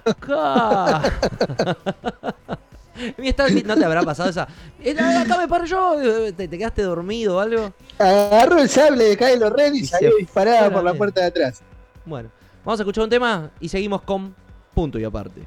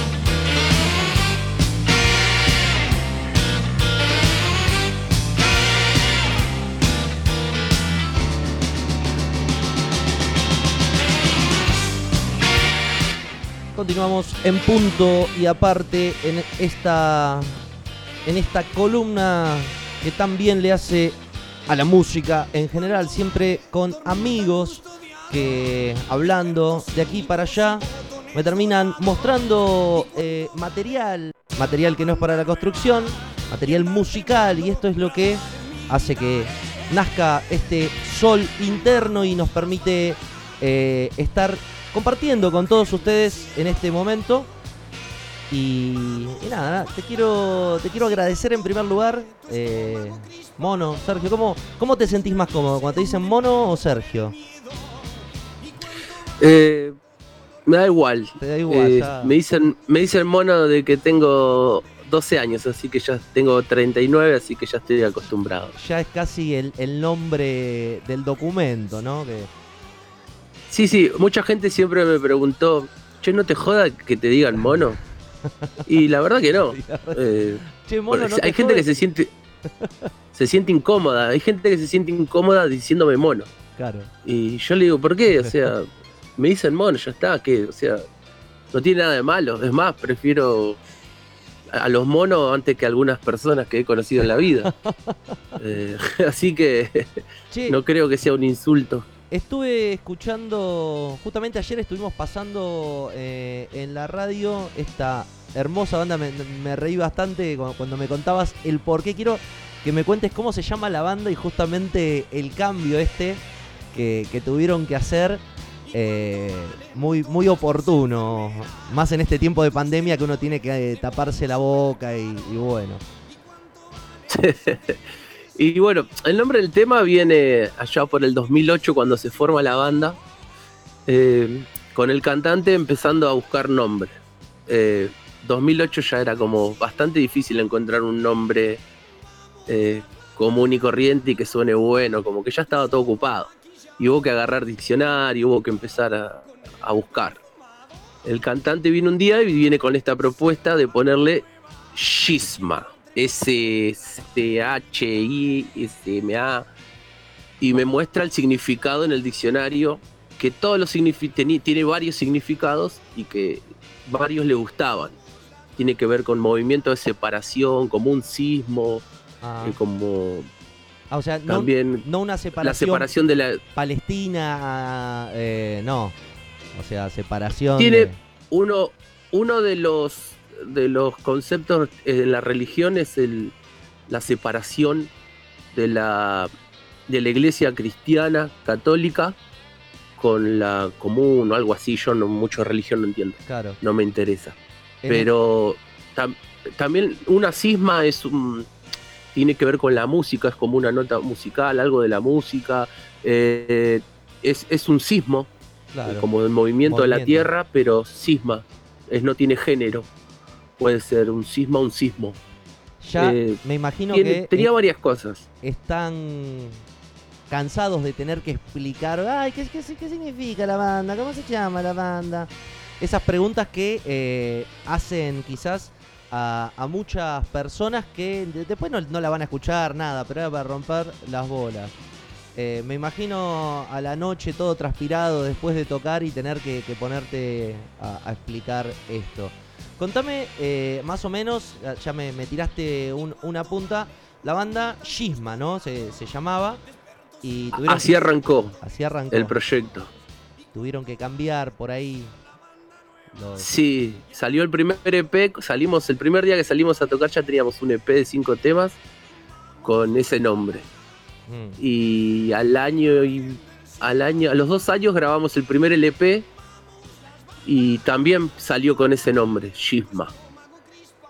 Luego de eso empezó, empezamos a, a darnos cuenta de que el nombre era un problema. generaba. tener que tener que explicar eh, eran tiempos en que salíamos todas las noches andábamos por todos lados y bueno imagínate a las 3 de la mañana con 10 birras encima explicarle a otro tipo que tiene 20 birras encima eh, che yo tengo una banda que se llama Shisma y se escribe S C H Nada, imposible, Imposible. Era imposible.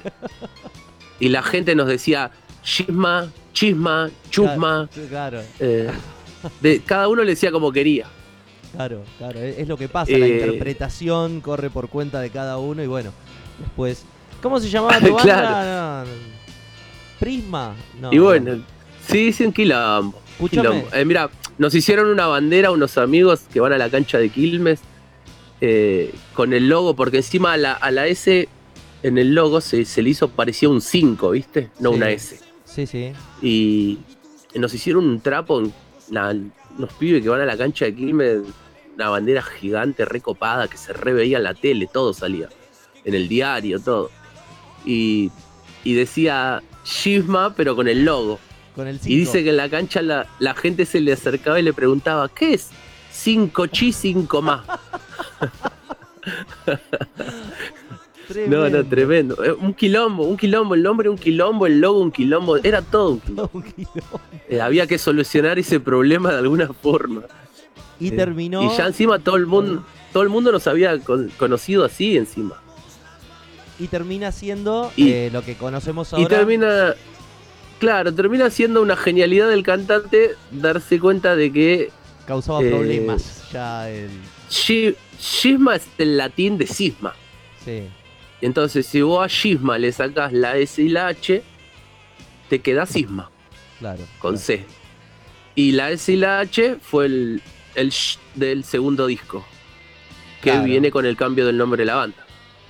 Eh, contame esto, toda esta nueva generación de, de protocolos y de, y de cosas que, bueno, por conocimiento público, ¿cómo, cómo los agarró a ustedes eh, esta, este aislamiento, esta pandemia, esta falta de tocar?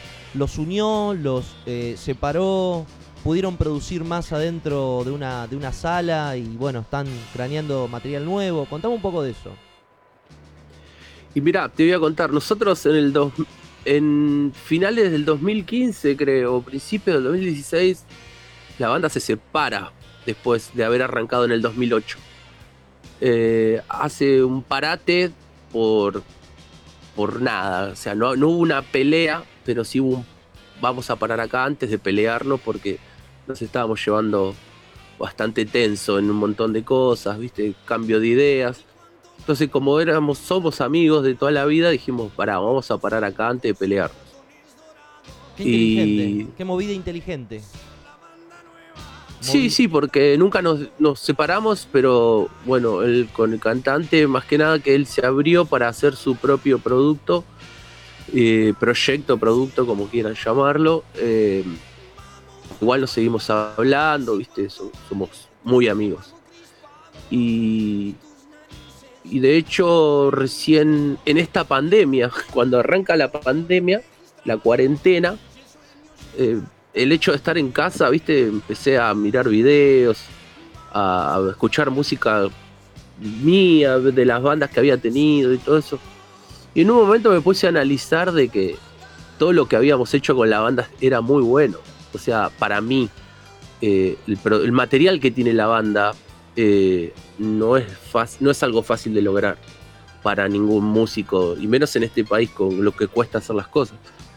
Eh, y me, me empezó a, venir la idea de, de- de volver, de, de traer la banda de vuelta, pero desde otro lado más relajado, porque la banda siempre trabajó muy, como muy constante, muy seria, y fue todo como por ahí, viste, en algún momento no había tanto disfrute, sino que uno lo tomaba más como algo Una tensión. había que hacerlo, claro, más tensionado. Y, y dije, ¿por qué no volver, pero más tranquilo? O sea, Claro, como para divert más para divertirse que para tomárselo así muy en serio. para disfrutar. Y Eso es algo. claro, y lo fui a hablar con el cantante y bueno, por suerte él estaba justo en el mismo canal que yo. Me dijo, sí, yo también estuve viendo y la verdad que sí, es al pedo, ¿no? Dame un Vamos a abrazo. seguir y... Vení, dame un beso. Y ahí se. No, sí, eso seguro, ¿no? Con el Pela, Pela es un- una persona muy especial. Contame cómo está formada Hay la que- banda. La banda en este momento está formada por el pelado caseta en la voz. Eh, tenemos un guitarrista que ha entrado en esta pandemia, que la banda se ha vuelto a juntar, que la destruye tocando, por suerte. Eh, Matías Detler. Y después tenemos eh, el baterista Hugo Mayón y en el bajo el Pali, el famoso Pali, que es bastante conocido también por andar vagueando por todos lados y aparecer siempre en tu casa. Cuando hay una alguien descorcha una cerveza, aparece Pali. Eh, lo conoce todo el mundo, Pablito. Y bueno, yo toco la guitarra y trato de tocar la guitarra y de hacer unos coritos la, y divertirme y pasarla bien. la producción que, que bueno, que, que llegó a mí, justamente la pude, la pude ver para, para los que no conocen todavía de, estos medios en Spotify. Pueden encontrar el material. Hay dos discos, eh, justamente SH y Rarezas, eh, más nuevo, ¿no? Eh, me estabas contando que era un acústico. Sí, es un electroacústico que grabamos antes de separarnos en realidad. Nunca había salido, era un material inédito que estaba guardado, que son cuatro canciones nuestras, pero versionadas y, y con electroacústico. Todo, todo, no, no hay como algo, era como para sacar algo más tranquilo y al final nunca salió. Y bueno, ahora como volvimos en cuarentena y, y no se podía hacer nada, dijimos, vamos a, ya que volvemos, vamos a utilizarlo Claro.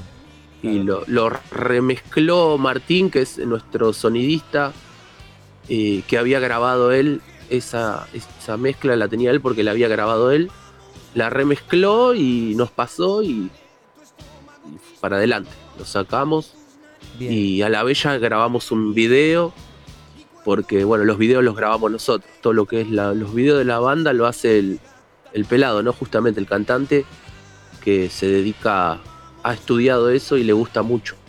Eh, ¿dónde, hacer lo- videos. ¿Dónde los podemos ver los videos? Los videos, eh, en este momento estamos con un problemita con, Siempre es problema. Para con el músico- regreso de la banda. Para el músico todo es El problema. regreso de la ¿no? banda. El regreso de la banda ha, ha sido un problema porque cuando nos separamos, el, el que se encargaba de todas las cosas era el cantante, ¿no? De internet y esas cosas. Y cuando nos separamos, eh, él regaló, nos dio todas las cosas de la banda a, a la banda, Claro. las repartió. Y bueno, entre esas cosas desapareció un cuaderno que tenía todas las claves de YouTube y de todo. Y bueno, perdimos el canal, perdimos todo. Eh, el canal está, Sí. tenemos el canal con los videos, está todo, pero bueno, no hay forma de comprobar que es nuestro, YouTube no te lo da. Claro. Ahora, Eh, así que bueno, tuvimos que crear, creamos uno nuevo ahora. ¿Dónde? Ahora, ahora es, es uno nuevo. Pero igual, vos viste lo que es la tecnología, o sea, vos ponés ahí en el. Google, ponés Sisma, Sisma, cualquier cosa y ya está, te manda a Mire. 10 lugares donde está. Directo. Directo. Sí, sí, no, no, hay, no, es- no hay que darle tanta vuelta. Si uno quiere encontrar algo, lo encuentra. Así es, así Eh, es. Bueno, Es yo, así de fácil. yo recomiendo, más, más allá de que estamos hablando, me pareció que, que la banda, eh, si bien es del 2014, este disco, tiene una frescura muy notable y muy particular, que eso es lo que la- eso es lo que a mi entender lo hizo más interesante todavía. Tiene una, una personalidad muy, muy buena y por ahí me, me tomé el atrevimiento eh, de grabarlo en cassette. ¿Por qué en cassette? No, de seleccionar tres temas que me gustaron y que, que bueno, Bueno. que me gustaría compartir, eh, ya que, que está aquí el, el músico, uno de los músicos de la banda. Me gustaría compartirlos para, para que la gente conozca un poco de. Va, conozca un poco más de, de este hermoso proyecto. Los temas que, seleccioné, si no te gusta me lo podés decir, todavía estamos a tiempo. Son, eh, no sé, por una cuestión escatológica me, me gustó el nombre Vomitar. Después, eh, en el segundo tema que vamos a pasar, ya el nombre ya lo, lo- lo ejemplifica todo, que es virus. Y quizás el, Claro. el que me gustó más, ya en estos tiempos donde prevalecen y parece que nacen de, de los árboles, eh, el último tema que vamos a escuchar, Boludo. eh, que eh, sale, Boludo. sale con explicit eh, al, al costadito del, de, de la canción, como advirtiéndote que tiene un contenido explícito, no sé. Esas cuestiones de que, que tienen estos servidores de avisar, ¿no? No, no se vaya a ofender, señora. Así que bueno, vamos, Claro, claro. a, vamos a escuchar Vomitar, Virus y Boludo de Sisma. Em, para eh, contactarnos con. Contactarnos a la vieja usanza, dejando, dejando en el código postal una carta. Sí. ¿Cómo, cómo hacemos para contactarnos con la banda? Si, si me interesa. Eh, nada, nada, vía, vía, vía internet, vía, vía Instagram, vía Facebook, Busca Sisma. el Sisma Rock. Bueno, ah, faltó decir que nos, nos impusimos nosotros mismos un, nos creamos nuestro propio género. Otra cosa de la que hizo la banda. A ver, Eh, La pregunta es, la pregunta de cuando te dicen ¿qué tocas ¿Qué rock? ¿Qué tipo de rock? Clásico. Eh, ¿Y cómo le explico yo a alguien qué hace Sisma? Es imposible. No, no, no sé. No, no- como no sabíamos cómo, cómo explicarlo, porque la verdad que la banda, si vos escuchás el primer disco, el primer disco más que nada, el segundo ya es como está más encaminado a algo. Pero el primer disco tiene hard rock, tiene reggae, tiene trompeta, tiene viento, tiene lo que quieras, una balada, tiene un punk, tiene... Y era imposible explicar Claro. el quilombo musical que estábamos armando. De hecho, así salió la banda, con un quilombo musical terrible. Y, y bueno, salió eh, otra idea del cantante de poner rock. Nosotros hacemos rock indómito. Eh, indómito de, de que algo que es indomable, algo que no sabes para dónde va a disparar. claro. Entonces, le- nos pusimos nuestro propio género. Entonces quedó. En internet se, se puede encontrar, ver mucho de Sisma Rock Indómito. Que Bien. es el género que hace la banda, no es el nombre de la banda. Porque hay gente que cree que nos llamamos Sisma Rock Indómito. y no, no. Es, la banda es Sisma. ¿Cuántas cosas que hay que Hace rock explicar? indómito. ¿Cuántas cosas que hay que explicar antes de tocar incluso? Después, cállate y disfruta la música, viejo, qué tanto. Eh, se, se englobó No, no, mucho. igual. se- pasa que nuestro cantante es un chico que. Muy, muy instruido. de todo lo sí, todo lo que hace lo que hizo la banda y él participó muchísimo en todo eh, no deja que que algo no tenga sentido Claro. cualquier cosa que vos veas en la banda eh, como imagen o lo que veas de lo que haya hecho la banda si algún día te pones a chusmear de todo el pasado eh, de todo lo que hizo todo tiene un porqué y todo se relaciona con lo que viene es tremendo es un tipo que, que- que Que la es un pensó. bocho para esas cosas. La pensó bien. Sí, sí, sí. Y siempre la piensa, y está todo el tiempo pensando. Piensa que esto va a relación con esto, por esto, por lo otro. Y eso está buenísimo, porque vos lo ves por ahí y no, no le das bola. Y un día decís "¿Y esto y le preguntás, y cuando te, el tipo te cuenta por qué lo hizo, no lo puedes creer. Decís, ah, mirá qué loco. Y Muy es- zarpado. Ese es el valor agregado que tiene, que, que se nota, realmente se nota. El, ti- el tipo se fue a Chernobyl a grabar un videoclip. ah, bueno, eh, cuando acá, acá, acá nadie sabía que era Chernobyl. claro. Y al- a, lo- a los dos años salió la serie y todo el mundo alocado así que, uy, Chernobyl. Y nosotros ya teníamos un videoclip video. grabado en Chernobyl, Toma mate. ¿entendés? ¿Qué tema es? Y Éxodo se llama. Éxodo. Bueno. El videoclip está grabado allá por él y nosotros lo, lo ambientamos acá eh, en el pozo, En- en un lugar En Quilmes, que, ¿no? bueno, El pozo ciego. Fue un, un día muy lindo de grabación con unos olores horribles, pero el lugar estaba buenísimo. Bueno, bueno, bueno, te agradezco enormemente tu tiempo. eh, sé que estás muy ocupado. Y Se está, se está cortando un poquito ahora, no Puede- sé qué pasa. puede ser la, la mala calidad. el, el- el corte es bueno, no te preocupes. Eh, te agradezco un montón que, que me hayas prestado tu tiempo. Vamos a escuchar los tres temas Vomitar. Voy a cambiar Virus por Éxodo. Ahora me quedó la intriga.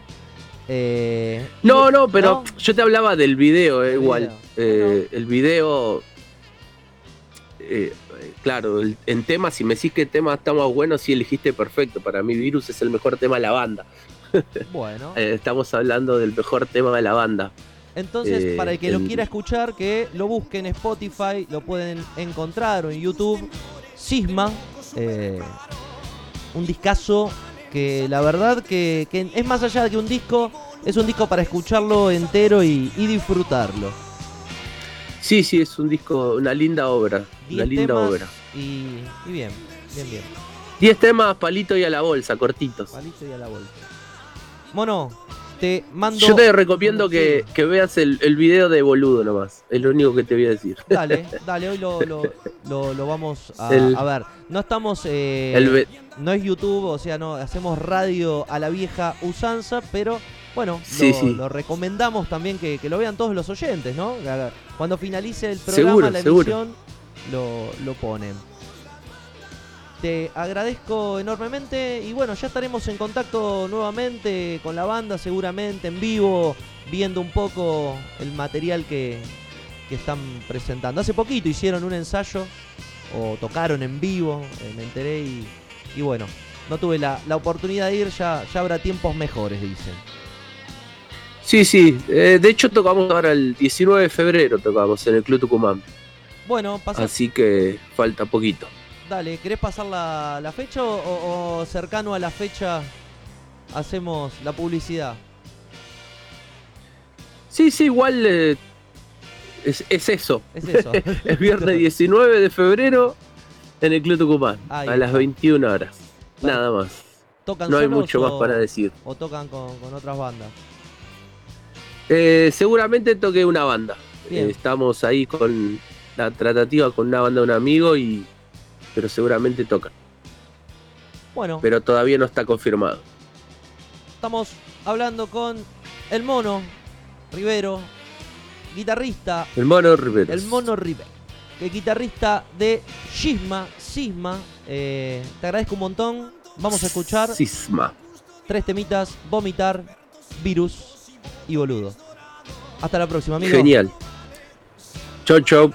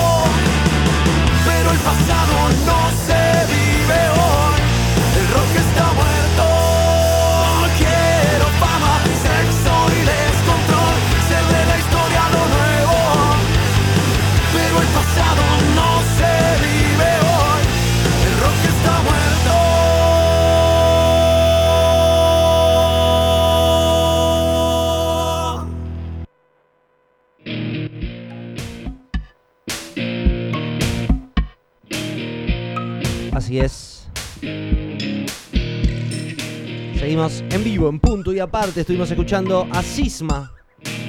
Y ahora, al abuelito, 70 años, queremos saludar, homenajear desde acá, desde este humilde espacio, al señor Phil Collins, que cumple, que llegó, está bien, 70 años, un genio, un genio. Esta no es la mejor formación, o sea, si bien son los tres, pero No es el mejor disco de Genesis No, de claro. Phil Collins este. ¿Eso es lo que querés decir? es un disco que vendió, dio vuelta al mundo. eh, sí, no, no puedo decir que no es el mejor disco. Yo prefiero el Genesis de Peter Gabriel, pero, pero Claro. elegí este tema. No, bueno, como- pero oh, es otro jeito, es otra cosa. Sí, sí. Estamos hablando de otra, de otra, de otra, de otra dimensión.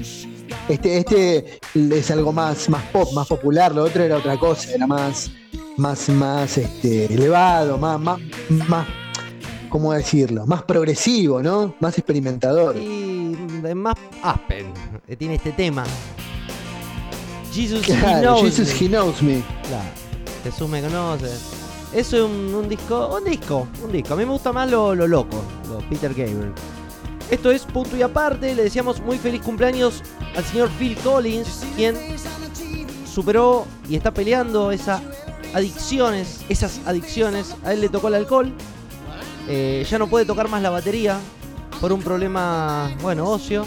Y su ex mujer, su, Eh, eh, su tercera sí, ex además tiene, mujer. tiene un problema auditivo también. Sí, sí, sí, sí, pero lo más loco que la tercer ex mujer ¿qué está haciendo? Está, está vendiendo los discos de oro y de platino a 100 dólares, así que tenga suerte. ¿Me pueden decir de qué se ríen los del fondo? Contá, contá de que nos estamos riendo, contá de que nos estamos riendo, contá, porque tenés que contar de que nos estamos riendo. Tiene una imagen fálica. Acá la, la maestra, ¿qué es? ¿Una tortuga? ¿Un. ¿Un qué? Un- un- He vuelto. Y no en forma de figuritas. ¿Qué era? ¿Es una tortuga? Contale, ¿qué es ese muñequito? Un, un, un Ewok, no, un Ewok no. Es un pork. Es un pork de Star Wars. Wow. ¿Este está en el Mandaloriano? No, no, aparece en el episodio 8. Y acá le está Ah. poniendo una peluca. Para... Para que no se sienta. Che, ¿y nunca te pusiste a pensar, Pavo, en tener tus, tus muñecos, tu, toda, toda tu, todos tus juguetes, pero tenerlos cerrados? Viste que hay gente que no los abre. Que hay gente que se los compra y los tienen cerrados. ¿Qué tenés cerrado? cerrados. Eh, unas naves que son de Hot Wheels de Star Wars las tengo todas cerradas. Eh, tengo el halcón milenario, un X-Wing, un TIE Fighter. Eh, esa creo que son tres naves que tengo. Las tengo las tres cerradas. Lo sacó de la caja. Lo sacó de la No caja. lo sé, Rick. No lo sé, Rick. Parece. si lo tienes que ir a meter y te dicen, no lo sé, Rick. Claro. Parece falso. Parece falso. Esto. Tengo la. después tengo el, el Hot Toy que es, que es caro, pero ese lo tengo en vitrina. no- lo saqué, pero está en una vitrina. Wow. Yo tenía una, una un muñeco del Capitán América, pero viste los articulados, no esos de plástico que de ahora, unos que eran como de goma, como que se, se recontra articulaba, se doblaban la- las muñecas, los codos. Eh, y lo tirabas Uno de esos tenía, hasta hace poco lo tenía. Lo tirabas contra la heladera y iba bajando. Lo tenía guardado, lo tenía guardado en la caja hasta hace poco. Y un día se me ocurrió abrirlo y al final, bueno, nada. No lo terminé, se terminó haciendo mierda, como todo. Y creo que, no, mi hijo no llegó a jugar con eso, pero, pero no sé, algún sobrino, algún hijo de un amigo jugó con esa mierda y ya está. Bueno, ya, lo- Y a mí ya lo me- a mí entregué. me pasa que, que viene algún chico acá y es como, "Ah, Quiero es jugar. como- Dáselo, sos una persona grande. A vos se te ponen los pelos de punta cuando se te acercan a los juguetes, ¿no? Claro. Se te ponen los pelos de Lo punta. que pasa es que hay cosas que me han costado mucho esfuerzo conseguirlas, que no son ponerle que yo salgo a la, a la, a la calle, me, me voy a Capital, la compro y vuelvo. Eh, son cosas que no son conseguibles, entonces las rompen, ¿me entendés? Y es como que pequeño problema con quien sea. Si usted no sabe cuidar a su hijo, déjelo Para- atado o déjelo en su casa. No me venga a joder con su cría, su prole. Claro. No me que toque, hay- no hay- me hay toquen los criaturas y juguetes, por favor. No me toquen los juguetes, por favor. Hay criaturas y criaturas. Tenía listo una Encima- que venía. Pero lo peor de todo para que desastre. los padres, que los padres que a los que vos te estás mirando mal porque el nene toca los juguetes, los padres deben pensar, qué hija de puta, no lo deja el nenito que toque los juguetes. Y sí, se ve, porque dicen, no, es un adulto, ¿para qué va a tener un juguete? Todo lo que vos quieras, una colección. o sea, Deben como- pensar, deben pensar, gente mirá, eh, mirá esta boluda, no le deja, lo hace sufrir al nene y no le deja jugar con los juguetes, ¿viste? Y vos estás pensando, hija de puta, educa a tu hijo para que no me toque O lo mato. cosa". ¿No me, no me podés encerrar de los perros que tengo Claro. alergia? que les he prestado otras cosas para que jueguen, porque tengo cosas tipo muñecos de McDonald's como para Nah, pero darles. eso es una Y cagada. no, los muñecos de quieren los McDonald's. especiales, porque viste, son selectivos. Amigos, Claro, es una engaña pichanga, es una engaña pichanga el de McDonald's. Igual había, en una época, mi hijo cuando era bebé, veía una, un- unos, unos eh, youtubers que lo- lo- ah, tenía, había dos. Una era un- una mujer con las manos que desarmaba lo- la- los envoltorios de los juguetes y los tocaba, los acariciaba. las manos Y mágicas. todo el, el- el- el podcast, de- no, no el, podcast, el, programa o el- el episodio Se llama unboxing. era eso, ¿entendés? Unboxing, ahí está. Y después veía otro que había dos paparulos que iban a McDonald's y toda la semana, cuando salía un juguete nuevo, eran mexicanos. Lo, lo testeaban el juguete. O sea, Claro. lo, lo abrían. Y ese era todo el programa. Y yo decía, Yo no se puede creer esto, ¿entendés? Peleé dos guerras, pibe. Bueno, pero, pero en una época eran buenos muñecos de McDonald's en una época, ¿eh? no, no eran feos muñecos, o sea, hasta tenían luces, hacían ruidos, ahora son re pobres, pero en una época eran lindos muñecos. Amigos, amigos, Es amigos. verdad. eh, estuve caminando y la gente me pregunta cuando camino por la calle, ¿qué piensas? Igual en estos momentos si digo que estoy caminando, mentiras porque estamos en un aislamiento térmico, pero se me presentaron ciertos fundamentos. Ahí está el. Mirá lo que bueno. Eso está buenísimo. ¿Eso qué es? Perdón, Lo David, pinté pero yo, eh, es una impresión 3D. ¿cómo lo pintaste vos? Esto es una impresión 3D, lo, lo imprimís en partecitas y lo vas armando y después lo tenés que pintar porque, o sea, la máquina no te Gente lo que pinta, juega te con lo juguetes. Un, labu Estoy un laburo, aparte de hacer eso, es un laburo. viendo gente que juega con juguetes que pueden ser de, de niños. Pero bueno. Em, Ay, Pasá, por favor. pasá el chivo, Pau, porque vos haces esto tipo de, de cosas.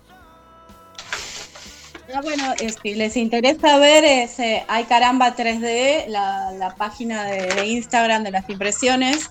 Está lo que Nahuel, eh, mi pareja, mi medio pomelo, es lo que Nahuel imprime y bueno, yo soy la, la- artista que, que, colorea, arma, modifica, etcétera. O sea, hay de todo, tenemos un montón de figuras. Acá es más que una juguetería. Fua. Mirá qué bueno que está. Eh, Will Smith, ¿no? Genio. el genio. el- el- Este sería el genio de Robin Williams, pero, Ah, pero es Williams. el genio de, de Aladdin, pero es el de Robin Williams. Claro, claro, claro. Que a ver si se ve. Bueno, like me. estamos en vivo, en punto y aparte, ya yendo, llegando al destino que nos eh, elude hasta la semana que viene, pero quiero que siempre hicimos los 5 o los 40 segundos de odio, hicimos muchas cosas y nunca le dimos un lugar a la filosofía, a esos planteamientos ontológicos, éticos y morales. Y quiero, ya que estamos finalizando, después puede ser como puntapié para arrancar la semana que viene con estos, con estos dilemas, se me plantearon una serie de preguntas así para tocar por arriba y bueno, después si tienen ganas abrimos un canal de debate. Eh, iba pensando, iba en, el colectivo hace mucho, en realidad no era en el colectivo, estaba en el almacén y había una persona hablando fuertemente por su celular. Y me puse a pensar, ¿no? Porque hablaba tan fuerte que ya no dejaba eh, lugar a la concentración de lo que uno estaba pidiendo, un poco de pan, un poco de salame, un poco de queso. La pregunta, este tópico para ir cerrando la semana es, ¿es mala educación escuchar una conversación ajena? Y voy un poquito más allá. ¿Queda mal si opino? Porque terminás diciéndole, bueno, no, me parece que estás equivocado. Así como lo planteas, como yo, discúlpame, yo estaba comprando y te escuché. Bueno, yo una vez escuché una pareja, pero no estaban hablando por teléfono, estaban hablando en el tren al lado mío y estaban hablando de cómo ella engañaba al marido con él y, y yo estaba bastante interesada en la conversación porque eh, era como una mini, Claro. un mini culebrón eso. Claro. Pero bueno, no estaban hablando por teléfono. Igual siempre nunca falta el que está haciendo esa llamada. Hace, hola, sí, acá estoy, sí, porque vine de Miami. Vos lo mirás, está en el tren. Pues si este vino de Miami, yo mañana cumplo los 15, invito a todos mis amiguitos. Eh, pero, o sea, depende, hay de todo. La gente que habla por teléfono fuerte, ¿no? ¿Por qué? Habiendo tantas cosas. Pero queriendo, yo te digo, el que decía ese que vino de Miami era como que quería mostrarse. Y todos estaban como, como Oh. haciendo los ojos en blanco, como diciéndose. Y estamos más cerca de que Qué, pelo, qué pelotudo. bajás y te robo. Si venís de Miami. Decime, si encontrás una billetera con plata, pero tiene el documento, tiene todos los datos del dueño, eh, ¿deberías quedarte con la billetera, devolver la billetera y quedarte con la plata? ¿O entregar todo a su dueño como una persona éticamente correcta? Mira, a mí me pasó que se me cayó la billetera en la puerta de casa, ni me di cuenta. eh, y apareció mi billetera tirada en la esquina de mi casa donde, viste, se junta el agua de- del costado del cordón. Y una señora me la trajo. Tenía 300, 400 pesos, no era mucha plata, pero en aquel momento era mucha más plata que ahora. Eh, y me la trajo así con toda mi billetera mojada, mi documento mojado. Hubiese sido hermoso que me la hubiesen traído antes, pero por lo Y visto la plata. vieron, sacaron lo que servía y la revolearon ahí. Encima revolearlo, claro. Así que, Y la sí, última, sí, o sea, estaba toda mojada, quedó estropeada. y la última, pero no menos importante, que nos Pará, pará, perdón, perdón, Sí, perdón. sí. Antes de que nos vayamos, yo quiero decir algo respecto, respecto de, lo de la billetera. A ver, Yo devolvería la billetera con todos los documentos, la tarjeta de crédito, todo. Pero la plata me la quedo. Devuelvo la billetera, pero la plata me la quedo. Eh, por la simple razón de que si lo encontraba otro, lo iba, lo iba a hacer. ah, bueno, pero con ese o, si, criterio. o si encontrara mi billetera, lo harían conmigo también. Bueno, pero con ese criterio, entonces, qué sé yo. Es un, te- es un dilema moral, es un tópico. Pero yo con la plata me quedo igual. Moral o inmoral, me lo quedo igual. Me chupan huevo. Y el último, Moral o inmoral, me la quedo igual. A mí me pasó, era más grande que una billetera. Estaba yendo con el auto y pasó una camioneta y se le voló estos que son ahora unas estanterías que son para poner macetas. Eh, que Esa- son como que son una base más grande, una base más chiquita y otra más arriba. Son como tres estantes que vienen como en escalerita. Y se le cayó de, de encima de la camioneta la, el- el- la estantería completa, chiquita, y quedó en el medio de la calle. Y estaba en tal lugar que no había manera de que la persona pudiera volver para atrás para recuperarlo fácilmente. apurate, dale, dale, Yo dale, cruza la venía- calle. Yo agarré, bajé del auto, lo subí y digo, bueno, si se fue, se fue. Y si no se fue, tengo una estantería nueva. Es la que tenés Y ahí atrás, en La ¿no? otra, en la otra esquina, no, no. En la otra esquina estaba el hombre parado con la camioneta que estaba viniendo caminando, porque vendía muebles. O sea, entonces agarré, paré y se lo di, me lo reagradeció. Doblé, aceleré con me acuerdo todo. que iba a vender figuras. Ese día iba a vender figuras 3D, no vendí un pepino. Creo que, que, no sé, vendí mil pesos con. O sea que Dios no me recompensó por mis buenos actos. Así que no vale la- pena. No vale la pena ser generoso. La justicia no paga en general. La justicia no paga.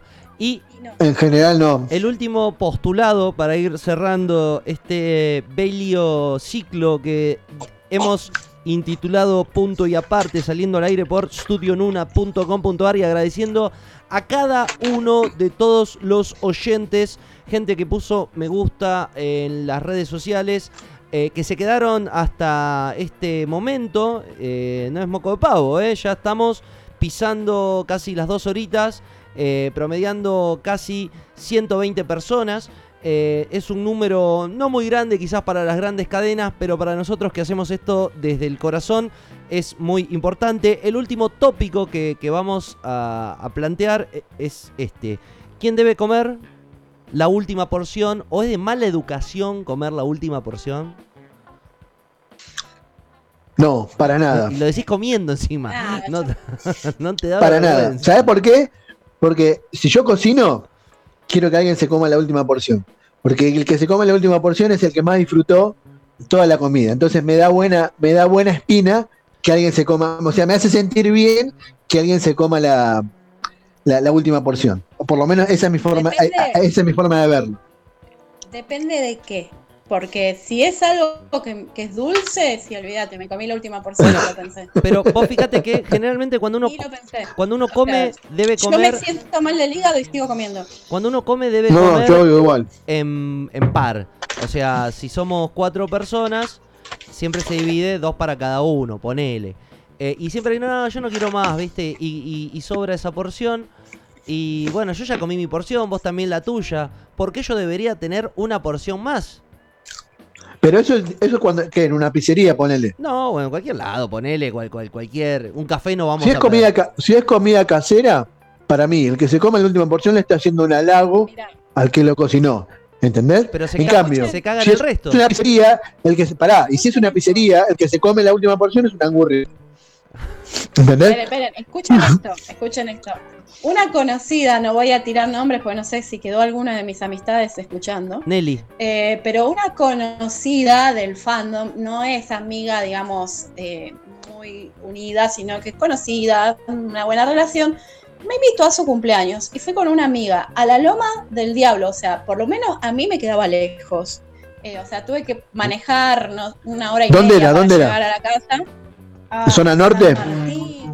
Uy, sí, esa zona, es- esa zona de la loma del culo. muy lejos. Fui al cumpleaños, eh, comimos pizza, bueno, que es típico, o sea, comer pizza es algo que está dentro del presupuesto.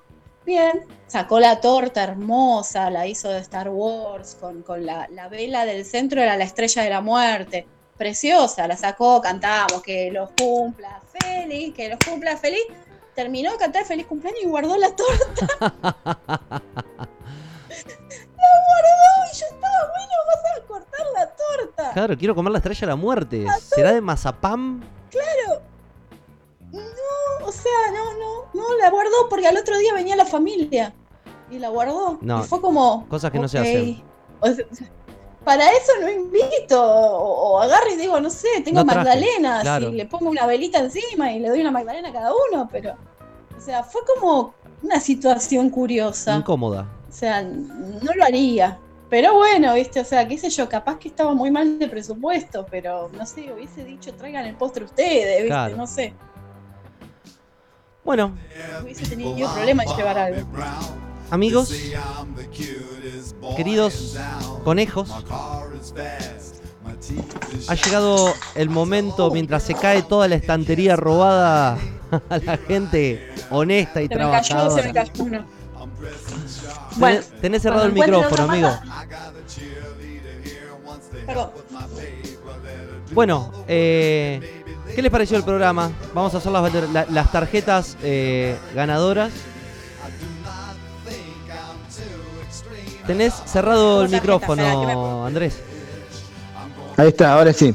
A mí me pareció que estuvo, tuvo ATR, que venimos teniendo un nivel de ATR aceptable, ¿entendés? Como que siempre mantenemos un promedio. A veces baja un poco, por ahí, bueno, hoy la bajé con el tema de contar todo Medio Oriente y toda esa historia, pero en general estuvo ATR. Bien. Pavo, No, estuvo buenísimo, a mí me encanta, bueno, hablar de cine y esas cosas, así que por mí siempre está, está muy bueno. y blandir el sable de Kylo Ren. Ahí está, mira, te, la- te aprendiste a Kylo Ren, ahora buscalo, no, sea, no te hagas el otario.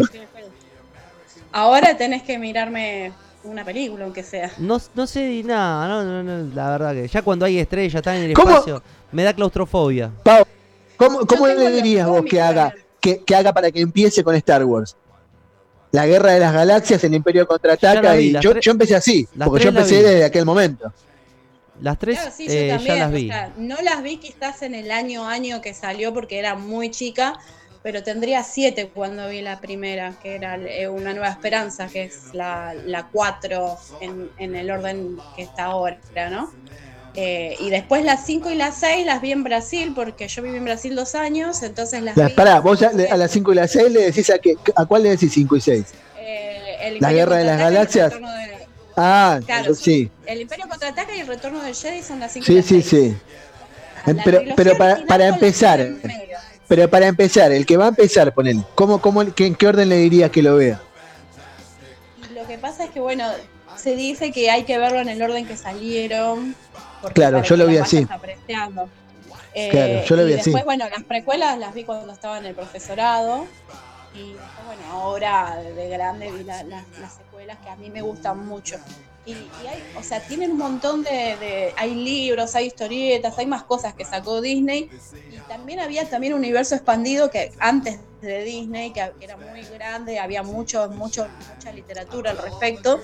Y muchos de los fans de la vieja orden es, lo que añoran justamente es esa literatura del que ahora se llama leyendas, que no forma parte del canon, porque Disney lo sacó del canon, porque sea, yo comprendo que no pueden hacer una historia nueva si tienen tanta historia ya escrita, los limita en crear algo nuevo. Pero hay gente que no lo tomó bien. Y si te gusta Carrie Fisher, si te enamoraste en algún momento de Carrie Fisher, acá recomendamos siempre una película, hablamos de los Blues Brothers, mirate la película de Blues Brothers, la primera obviamente, y vas a ver a, a esta señorita persiguiendo a los hermanos Caradura con una bazooka, con siempre aten- atentando la vida de estos sujetos. También está en cuando Harry conoció a Sally, es la- una de las amigas de la Mm. pareja. Trabajó en varias películas. Yo quiero recomendar, yo quiero recomendar Animales Fantásticos y cómo encontrarlos y mm, Animales Fantásticos, los, el los crímenes de Wonderwall, Grindelwald. Las dos son muy, muy, muy, muy buenas. Es muy lindo. El mundo de Harry Potter no soy tremendamente fanática, me gusta, pero es muy lindo y, y tuve la suerte de estar en el parque y te vuela la cabeza. O sea, si no vas por ahí muy entusiasmado, puedes decir, bueno, Harry Potter, pero te vuelan la cabeza. Es como el parque mí- de la a mí costa, a mí- pero con hot dogs. A mí, de verdad te digo, a mí Harry Potter no, no, me, no me gusta tanto. Pero Animales Fantásticos, que toca Harry Potter tangencialmente, sí me gusta. Me gusta mucho más que Harry Potter. Es una historia más adulta, porque la otra son los chicos en la escuela creciendo. Y Claro, demás, puede ser, sí. Esta es una historia un poco más, a- más a- es más adulta, apunta más al- a los fans de Harry Potter que crecieron. Ahora lo que me da intriga, lo que, perdón, lo que me intriga, capaz que vos sí te sabés, y vos justo estabas hablando de eso hoy, del tema de cambiar a los actores. Viste que Johnny Depp ya no va a ser más Grindelwald. Sí, van a poner, están eh, buscando- ¿Cómo se llama el actor? Se rumoreaba que iban a poner. El que, sí, hace- Madsen, Madsen, eh, se llama Madsen. Ese, sí, sí, sí, El sí. Galen Erso en eh, Rogue One de Star Wars. Aparece en un de Exactamente. También te Y que, no, a- a- en, el- el Doctor Strange es el que hace de. Ah, el que pelea con el Doctor y el que. Ay, no me acuerdo el nombre, mi hijo siempre el nombre. Bueno. Ese, sí, ese mismo es actor. el malo. Es el malo. Exactamente. Sí. Sí, sí, sí. Justamente el otro día la vi en Doctor Strange, pero no me puedo acordar el nombre del personaje, pero sí, e- ese actor es el que haría del papel de Johnny Depp. Es un tema bastante escabroso lo de Johnny Depp. Bueno amigos, O sea, personalmente yo creo que ahí hubo de los dos lados, o sea, está bien que no se disperta, pero hubo de los dos lados, me parece que nin- tenían una relación tóxica y ninguno de los dos quedó bien parado, pero bueno. Uno no puede ser Lo que sea, pero la verdad es que es una gran cagada que lo hayan sacado de, de ese papel. Es una. mm, No sé, es un, no me gusta, o sea, no, no. Tendría que haber terminado la saga en el, el papel él. No, no, no, no, no. Es una cagada que lo saquen ahora. El tema es que, por ejemplo, están diciendo que lo sacaban de Piratas del Caribe, pero en Piratas del Caribe ya se decía de mucho antes que pasara esto que pasó con la esposa de Johnny Depp, que lo iban a sacar porque él tenía un problema de alcoholismo terrible y que llegaba borracho, que llegaba tarde, que no sabía las líneas, que no lo podían hacer actuar. Johnny Depp viene teniendo problemas hace rato, es lamentable. Hay actores que han podido resurgir después de esto, hay actores que no, porque por ejemplo Robert Downey Jr. era súper drogadicto, estuvo detenido, bastante cosas y, y, sin embargo después dio una vuelta. Eh, Tal cual. bueno, Johnny Depp Sí, tal cual. sigue derrapando. Tal cual, sí. Hay algunos que se fueron a la B, como ponerle como Charlie Sheen, que terminó siendo de él mismo, pero Patético. nunca pudo volver Patético. de, es- de esa- de ese lugar en el, que se, en el que se puso, claro, tal cual. Él mismo se puso ahí y no pudo volver, Al- pero fue por lo menos lo suficientemente inteligente como para aprovechar Reírse. todo eso negativo y trans- claro, y transfor- actuar del mismo, hacer del mismo en un, pro- en un programa, en una, en una serie. Amigos, yo sé que podríamos estar horas y horas y horas hablando de esto, pero todo concluye el fin, todo tiene un final. Últimas palabras. Vas a poner el tema de, la- de Dale. las fiestas de egresado. Eh, Porque un amigo es una...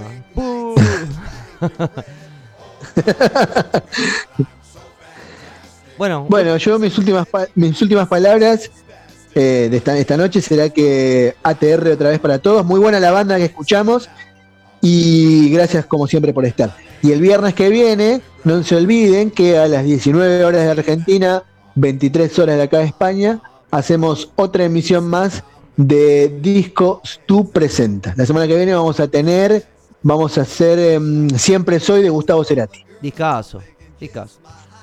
Pavo, tus últimas palabras. Bueno, me, que- me quería despedir porque hoy salí abruptamente. Tenía que toser y por momentos corto el audio para no toserles a todos en el oído. Eh, y bueno, espero verlos, escuchar, que me escuchen la semana que viene, no verlos, perdón. Eh, y bueno, y vamos a hablar de Juego de Tronos a pedido de David. Qué grave. Así que vamos a, vamos a discutir. Muy bien, yo también, de- a mí también me sirve porque no tengo ni idea de Juego de Tronos, así que Vamos a hablar en Me sirve. Valkyrio Es antiguo. excelente. Yo te digo una frase célebre de mi pareja, David lo conoce, vos no, no- por ahí todavía no tuviste el gusto. Eh, cuando estábamos nosotros mirando Juego de Tronos, era un- una vez que fue mi cumpleaños y vino gente y le preguntaron a Nahuel, che, ¿qué tal está Juego de Tronos? Y Nahuel dijo, estoy esperando que se vayan todos, así puedo ver el capítulo tranquilo. Imagínate, Me lo imagino, sí, yo me lo imagino. porque, o sea, no lo enganchas así nomás. Bueno, amigos, Porque él te tira esos comentarios de honestidad. Los quiero despedir hasta la próxima. Sigan escuchando este podcast, sigan escuchando la radio. Y nos vemos el sábado que viene, como hacemos siempre, en esto tan lindo que se llama Chau. Punto y aparte. Hasta la próxima. chau chau. I wonder, wonder, wonder, wonder. So I went out and bought me a leisure suit. I jingle my change, but I'm still kinda cute.